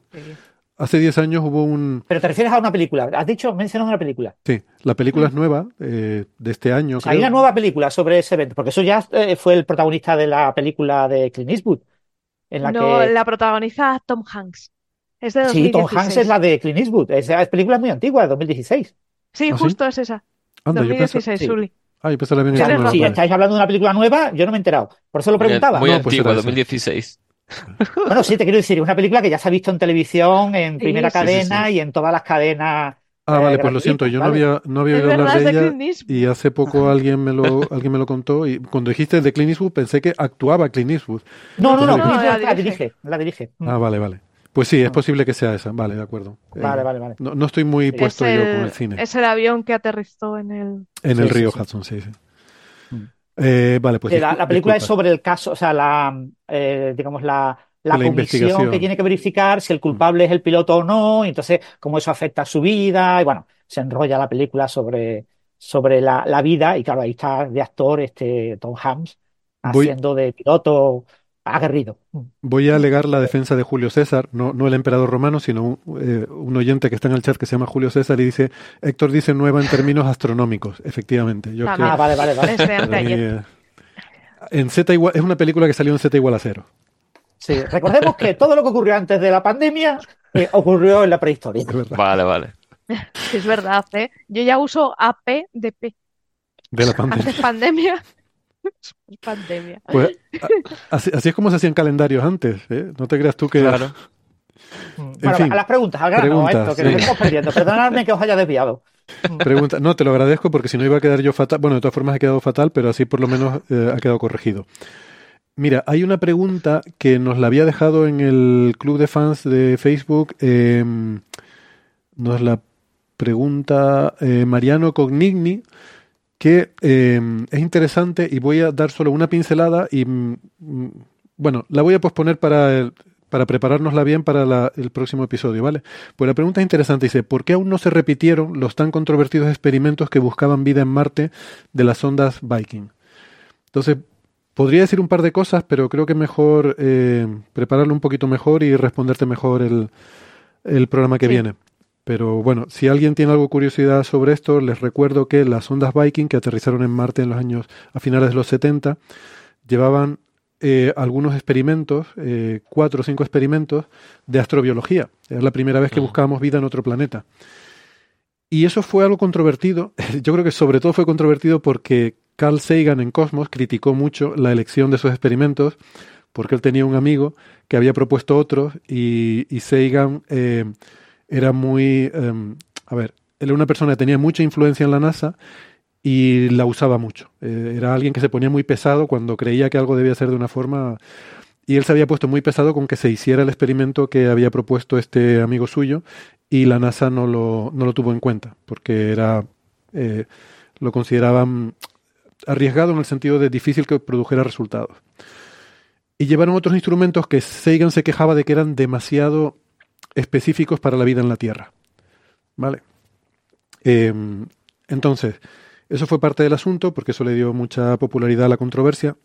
Pero luego hubo también algo que, por lo que yo recuerdo, pasaron dos cosas. Uno de los experimentos eh, debía buscar moléculas complejas y básicamente encontró que no había nada, que aquello era un erial. Un erial. Mm, lo que pasa es que ese resultado, a la vista de lo que sabemos hoy de la química Sí. del suelo marciano muy rica en percloratos, eh, ese experimento no era bueno para, para hacer esa medida, por lo que sabemos hoy en día. Sí, que viendo moléculas complejas se hubieran destruido Ah, en el exacto. experimento en sí. Hay que Exactamente. escarbar. Sí, porque había, es que te- el, el experimento era un espectrómetro de masa, si no recuerdo mal, que Sí, calentaba la muestra. calen- sí. Había que calentar la muestra, evaporizarla y luego, bueno, la cuestión es que con lo que sabemos hoy en día parece que no lo hubiera, o sea, que lo hubiera destruido eh, ese tipo de compuestos. Y, pero luego había otro experimento que era muy interesante porque metía eh, radiocarbono, que creo que era carbono 14, Mm. inyectaba carbono 14 en el suelo, que es un carbono ligeramente radiactivo, con lo cual queda marcado y luego tú puedes intentar buscarlo, ¿no? Y la idea era ver si ese, mm, ese carbono que habías inyectado luego aparecía en el aire, eh, por, ejemplo en forma de CO2, sugiriendo que algún microorganismo lo hubiera metabolizado.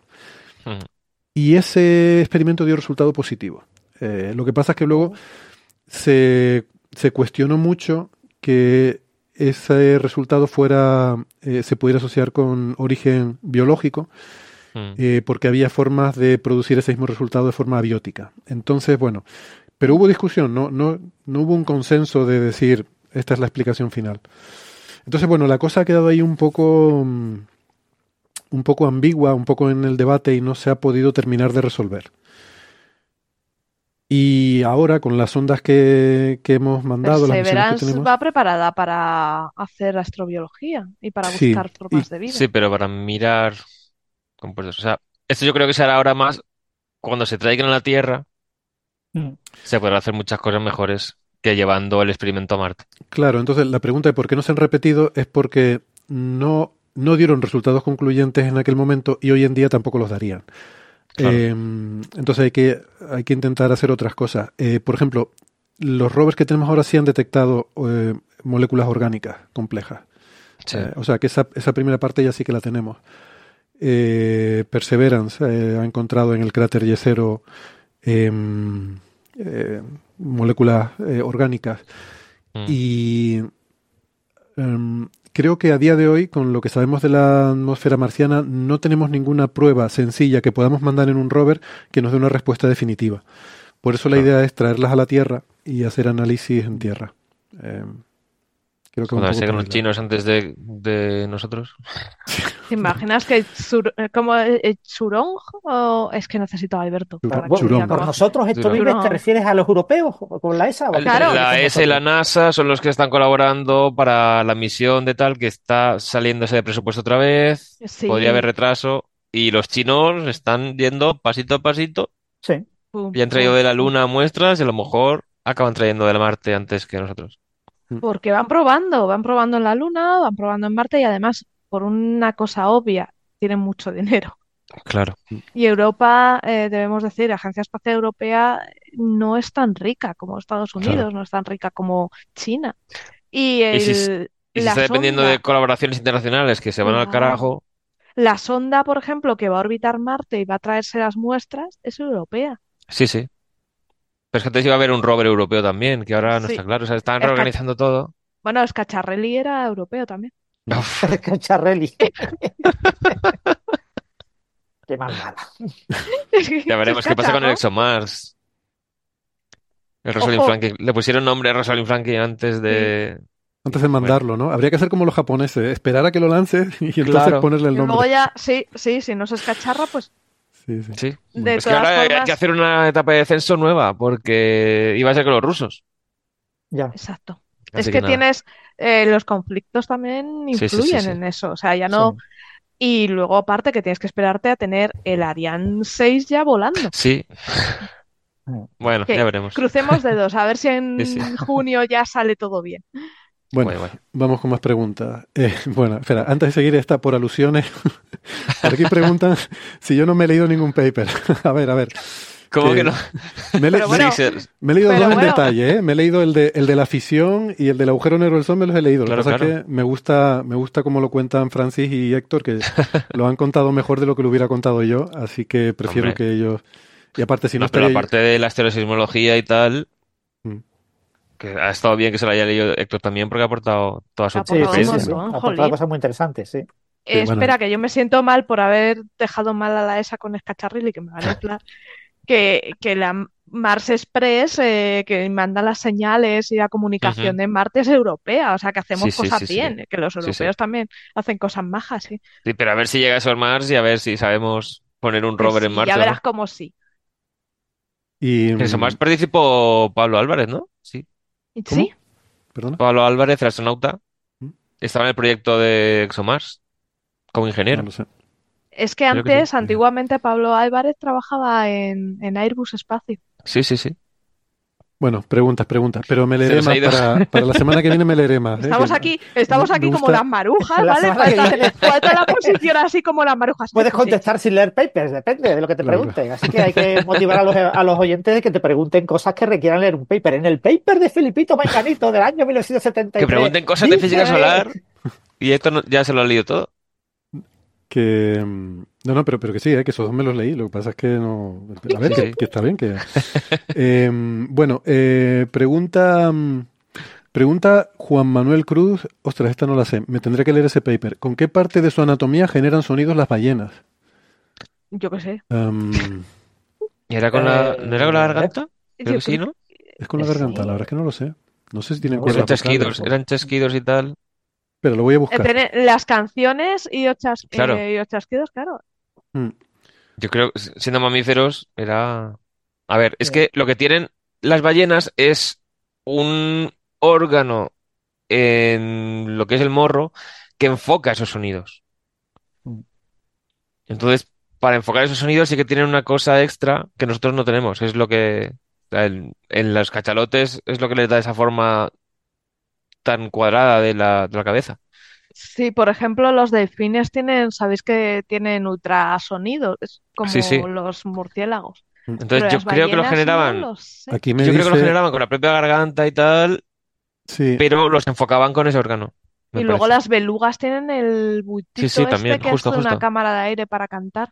Que además las- ¿De cantan, aire o de son súper aceite? bonitas. Las Sí. corcovadas, eh, aquí lo, lo estoy buscando, las corcovadas dice que no tienen cuerdas vocales, pero que en el tracto respiratorio sí que pueden manipular el flujo de aire Sí, y, sí. y con el movimiento de estructuras dentro de sus cabezas, como las bolsas de aire, eh, eso les permite crear una variedad de sonidos, incluyendo los cantos que son particularmente complejos y que pueden durar horas. Claro. Y fíjate, eh, se distinguen en cuestión de los órganos para tal en odontocetos y misticetos para cachondos. Y claro, te explica un poco los odontocetos cómo lo producen en la wiki, pero el delfín es que es impresionante. Vamos, que está en Wikipedia la respuesta. Estamos... Sí, Está por ahí, sí, sí. y es flipante porque te viene hasta el, el ancho de banda en la que emiten. O sea, Ah, claro, estoy, claro, claro. estoy alucinando. Golan Trevice pregunta, si los agujeros negros primordiales fuesen la explicación a la materia oscura y los de pequeños tamaños fueran desapareciendo por radiación Hawking, ¿no iría disminuyendo la materia oscura de forma global en la evolución de la historia del universo? Esto es un poco lo que Sí, hablábamos. esto es lo que hemos comentado antes. Es que lo he visto a raíz de esa pregunta. Estando más presente... Ah, vale. Eh, Claro, bueno, pero entonces habrá la- que ver qué, qué cantidad total son los de muy baja masa. Entonces, Sí. hay muchas cosas que no sabemos. Vale. Em, pregunta Cristina eh, si atrapando un agujero negro... Hay, hay dos que están conectadas, las voy a poner juntas. Atrapando Sí. un agujero negro primordial, ¿podríamos utilizarlo como fuente de conversión de materia a energía para viajes espaciales o cualquier otra cosa? Y luego también, ¿la presencia de mini agujeros negros por ahí imposibilitaría o dificultaría los viajes interestelares?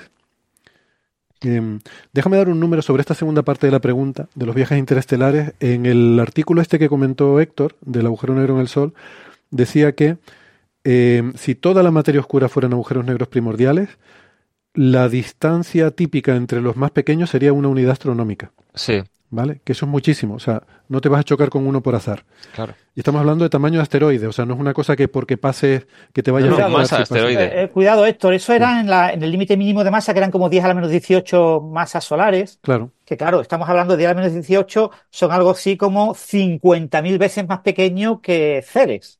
Claro, estoy diciendo el mínimo, o sea, el, Son masas muy pequeñas, ¿eh? claro, por eso estoy diciendo Claro, si, que si tienen más masa es más distancia en Es más distancia, Claro. exacto.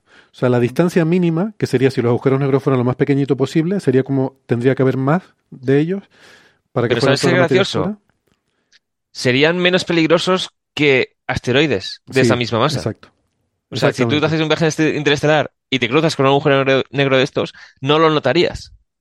Pero si te cruzas con un asteroide que es de esa misma masa, Te chocas. te destruye la nave a velocidad relativista.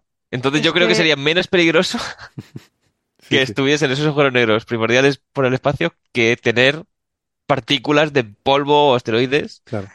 en las mismas posiciones. Bueno, Porque además esas partículas viajan a una velocidad eh, Claro. tremenda. y- bueno, la Y si misma, el agujero negro la viaja a esa misma que velocidad, lo que va a hacer es Claro. afectarte menos aún. te pasaría, te atravesaría. El, el agujero negro, eh, su, su efecto gravitatorio sobre ti es el mismo que el que ejercería un asteroide de la misma masa, ¿vale? Claro, lo que pasa es que si te pilla dentro, entonces es mucha sí, sí, no, claro, claro. Lo que quiero decir es desde que lejos no haría. si vas a una unidad astronómica no te, no te va, no te va a afectar gravitatoriamente más de lo que haría un asteroide esa misma masa.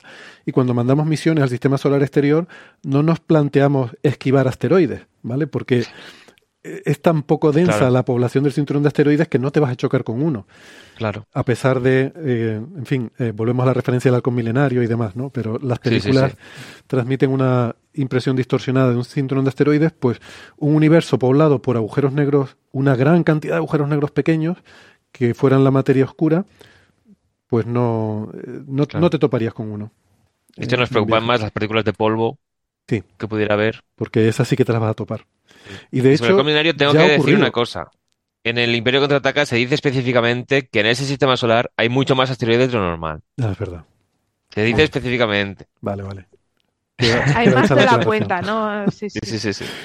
Eh, es- ya, ya ha ocurrido esto con la, la misión Galileo. eh, tuvo un problema serio con un encuentro con una tormenta de polvo interplanetario. Mm, Eh, o sea que esto probablemente ha sido nuestra primera experiencia real de una nave que se topa con, bueno, pequeñas piedrecitas en el espacio. claro. Eh, Es que son peor que balas. Va mucho más rápido. y la Sí. otra parte de la ¿No tuvo un pregunta, problema, espera, eh, James Webb también por una mota? Bueno, un problema no fue sin- simplemente que dio una, un impacto más fuerte de lo que se esperaba de en promedio. Entonces, un micrometeorito. eh, se está sí, se está usando eh, este telescopio también como forma de estudiar la, dis- la distribución de polvo interestelar. Es un sensor también. También el sensor, sí. Se lleva golpes. O sea, es Y esperable, era esperable que se los llevara. Lo que pasa es que Sí. estadísticamente Sí. parece que el golpe ha venido demasiado rápido para lo que se esperaba y, y que la- quizás la frecuencia de esos impactos es mayor de lo que se había previsto. Claro. Mm. Y ahora se ha decidido priorizar observaciones que tengan el espejo apuntando en, hacia atrás en vez de hacia adelante en el movimiento orbital para tratar de protegerlo un poco más. Pero también uno- hubo una sonda marciana de las que toma imágenes en barrido con la cámara, que en una imagen resulta que se ve una vibración. Entonces le había impactado un micrometeorito y un experto en análisis de imágenes de, sondas espaciales lo que hizo fue reconstruir la oscilación de la nave y de ahí sacó el sonido del impacto a Ah. través de, a partir de la distorsión en la imagen que había tomado al. Sí, sí, sí, sí. Era El, en el- una el sonda sonido, digamos, lunar, propagado en el propio sólido del material, no Ahí está, el vacío. ahí está. Por la No, vibración, no, sí. claro. El sonido es como si tuvieras un micrófono pegado dentro del interior de la nave, porque la nave vibró y se podía sacar el impacto. Qué bueno. Y, Héctor, ¿el código que tú hiciste para análisis de uno de los instrumentos del James Webb se está usando ahora mismo o no? A ver, yo lo que hice fue intentar buscar formas de calcular el, el fondo y tal, pero eran, eran todos parches, que yo no, no sé si lo estarán usando de esa forma, pero lo mío era más bien explorar cómo se podría hacer que tener un código listo, porque no. Ah, vale, vale, vale. Sí, sí, sí. Pero bueno, Pero era es de la- la- caracterización, ¿no? Más que de análisis de los datos, ¿no? Si yo recuerdo Era más, si se quería extraer el fondo de una imagen, en vez de tener que hacer observación de fondo y observación de objeto, pues a ver si podía seleccionar una zona y, y promediar eso. O sea, eran muchas formas distintas. Es que había muchos problemas para observar con eso. No sé cómo lo estarán Vale. haciendo. Mm. A mí se me acabó el contrato justo antes de llegar los datos reales, así que Ah, no lo sé vale, cómo lo están haciendo de verdad. O sea, que no has seguido en contacto con ellos, ¿no? Que, No, claro, yo con eso ya terminé. sí, sí, sí. No, podían haberte consultado, yo qué sé, periódicamente o tenerte al día de cómo iban los progresos. Yo sé. Pero Yo me no. imagino a Héctor diciendo libre. Sí, sí. Es que además terminé ese contrato cuando ya tenía el de Teruel pedido. O sea, faltaba que se resolviera la convocatoria. Entonces yo ya digo, ya me dejo la academia. Héctor estaba haciendo, eh, bailando la conga por ahí, bueno, una cosa salvaje. Eh, la otra parte Bueno, de la bueno. pregunta era si, si un agujero negro así se podría capturar y usar como fuente de energía. En principio, como cualquier agujero La duda va a negro, ser cómo capturarlo. la cosa es cómo capturarlo, claro. Porque si con el Sol entero no lo puedes capturar, ¿cómo lo Mm. capturas? Eso Dice, es. Una estrella entera como el Sol la atravesaría y saldría por el otro lado. Entonces, Mm. yo creo que será más eficiente lo que se propone de concentrar muchísima energía en un punto y generar un agujero negro artificialmente, que también será una bestialidad. O sea, eso se propone en plan con una esfera de Dyson o cosas parecidas, capturando tantísima energía del Sol que puedas concentrarla, y entonces lo generas ya en tu sistema de referencia. Me estoy imaginando a alguien con una lupa gigante y Una eso, lupa gigante. No, hay que rollo concentrarlo quemar, más aún. claro, rollo quemar hormigas. Claro. Sí. Lo, lo que propone eh, eh, Cristina es lo de eh, utilizarlo como conversión de materia a energía para viajes espaciales, ¿no? Es la pregunta, ¿no? Sí, es que Claro, hay, eso- hay, hay- Eso no tiene mucho sentido, convertir un agujero negro en materia. Eh, quiero decir, eh, Espera, espera, el proceso espera. habitual de extraer energía de un agujero negro es el proceso de Penrose. Si el agujero negro Sí, está en pero es que- rotación, yo puedo robarle energía. Pero creo que hay proyectos en plan con la radiación de Hawking. Un No, agujero pero- negro muy pequeño que esté emitiendo radiación de Hawking y usar eso como, o sea, dirigirla como si tuvieras un una fuente Ah, de, de vale, vale, energía. ¿No os Pero- acordáis de aquel famoso paper que tenía un alcohol milenario en el dibujito? Mm. Que lo que hacía era, tú pasabas cerca de un agujero negro, lanzabas un fotón, el fotón orbitaba al agujero negro, te volvía con más energía y tenías energía para seguir avanzando. Sí, sí, sí. Pero eso es Será proceso de, de, Penrose, de creo. David Keeping. Ah, No, es el no. de Penrose, sí. No, es otra no. cosa. Esto, el proceso de Penrose se basa en recoger energía de la ergosfera, ¿no? Que es la región Sí, que sí. tienen los agujeros negros que rotan. No, esto era el motor este, mm, el, ¿cómo se llamaba? Le puso un nombre chulo. ¿Cómo? Es de David que era muy Keeping, curioso, este, sí. este investigador que lo hemos entrevistado un par de veces, eh, un tío muy majo, que la idea era eh, una especie de, entre comillas, móvil perpetuo. No, no es móvil perpetuo porque le robas momento angular al agujero negro, pero se trata que lo que es justo lo que ha dicho Sara. Emites un fotón, Ah. el fotón orbita el agujero vuelta. negro y te vuelve Va con más energía. energía y ¡pum! te Vale, empuja. vale, vale. Y entonces eso, eso lo haces con muchos fotones y lo usas para acelerarte. Eh, Pero eso hará falta un agujero negro mucho más masivo. Claro, claro. Eso no es uno capturado. Ese es un sitio Claro. donde hay un agujero negro, tú lo usas para acelerar. Pero aquí el De tema es que para moverlo, que la, que la cosa funcionaba mucho mejor si tenías dos. Mm. Dos claro. agujeros negros orbitándose.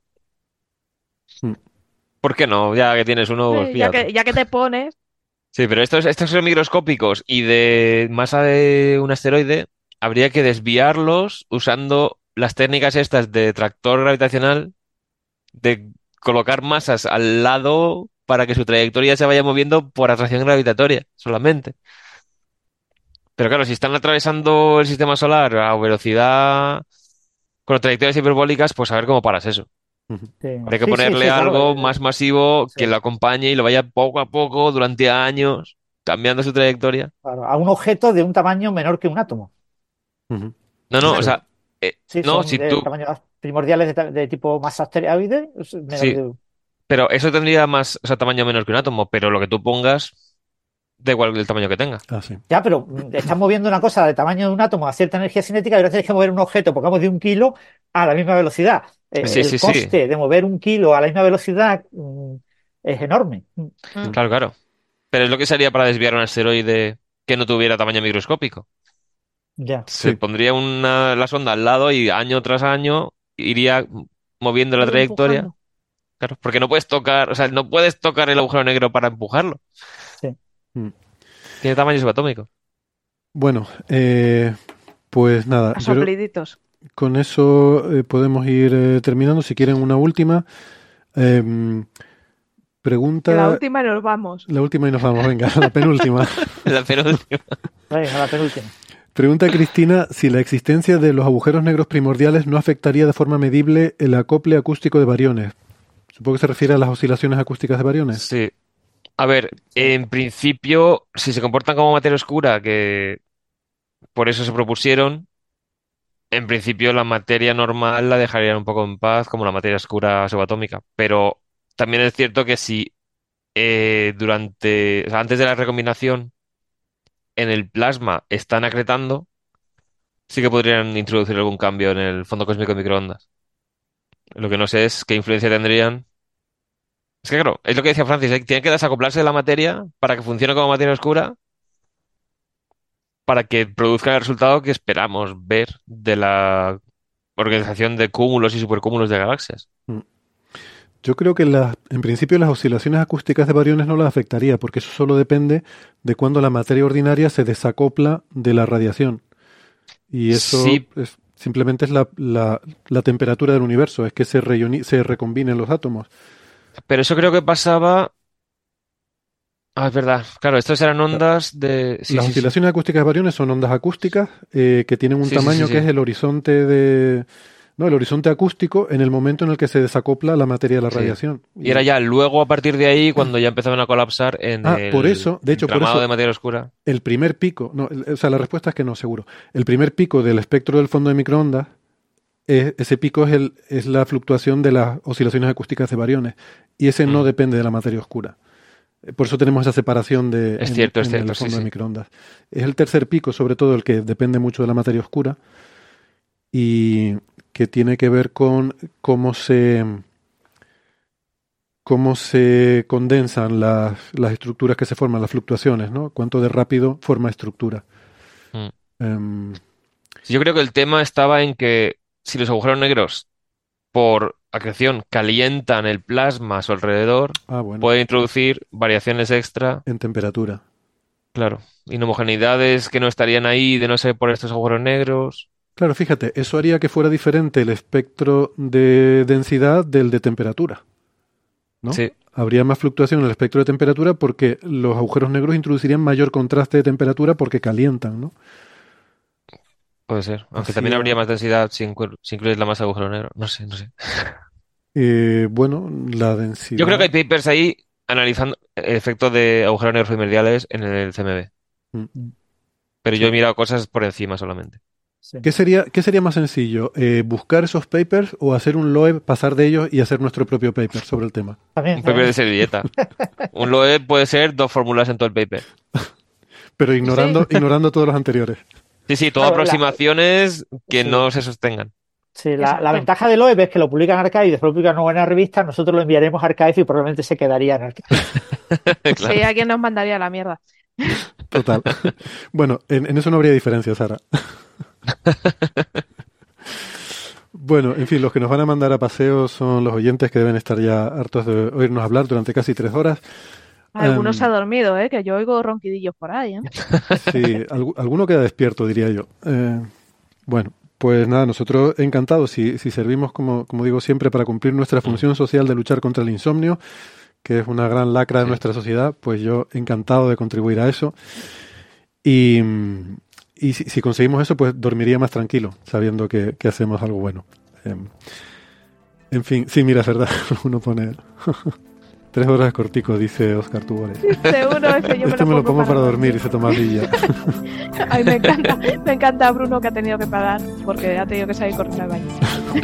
Y ya te queda en el podcast esta frase. Ay, ay, ay. Bueno chicos, eh, Sara, Héctor, Francis, ha sido un placer como siempre. Sí. Gracias por venir hoy.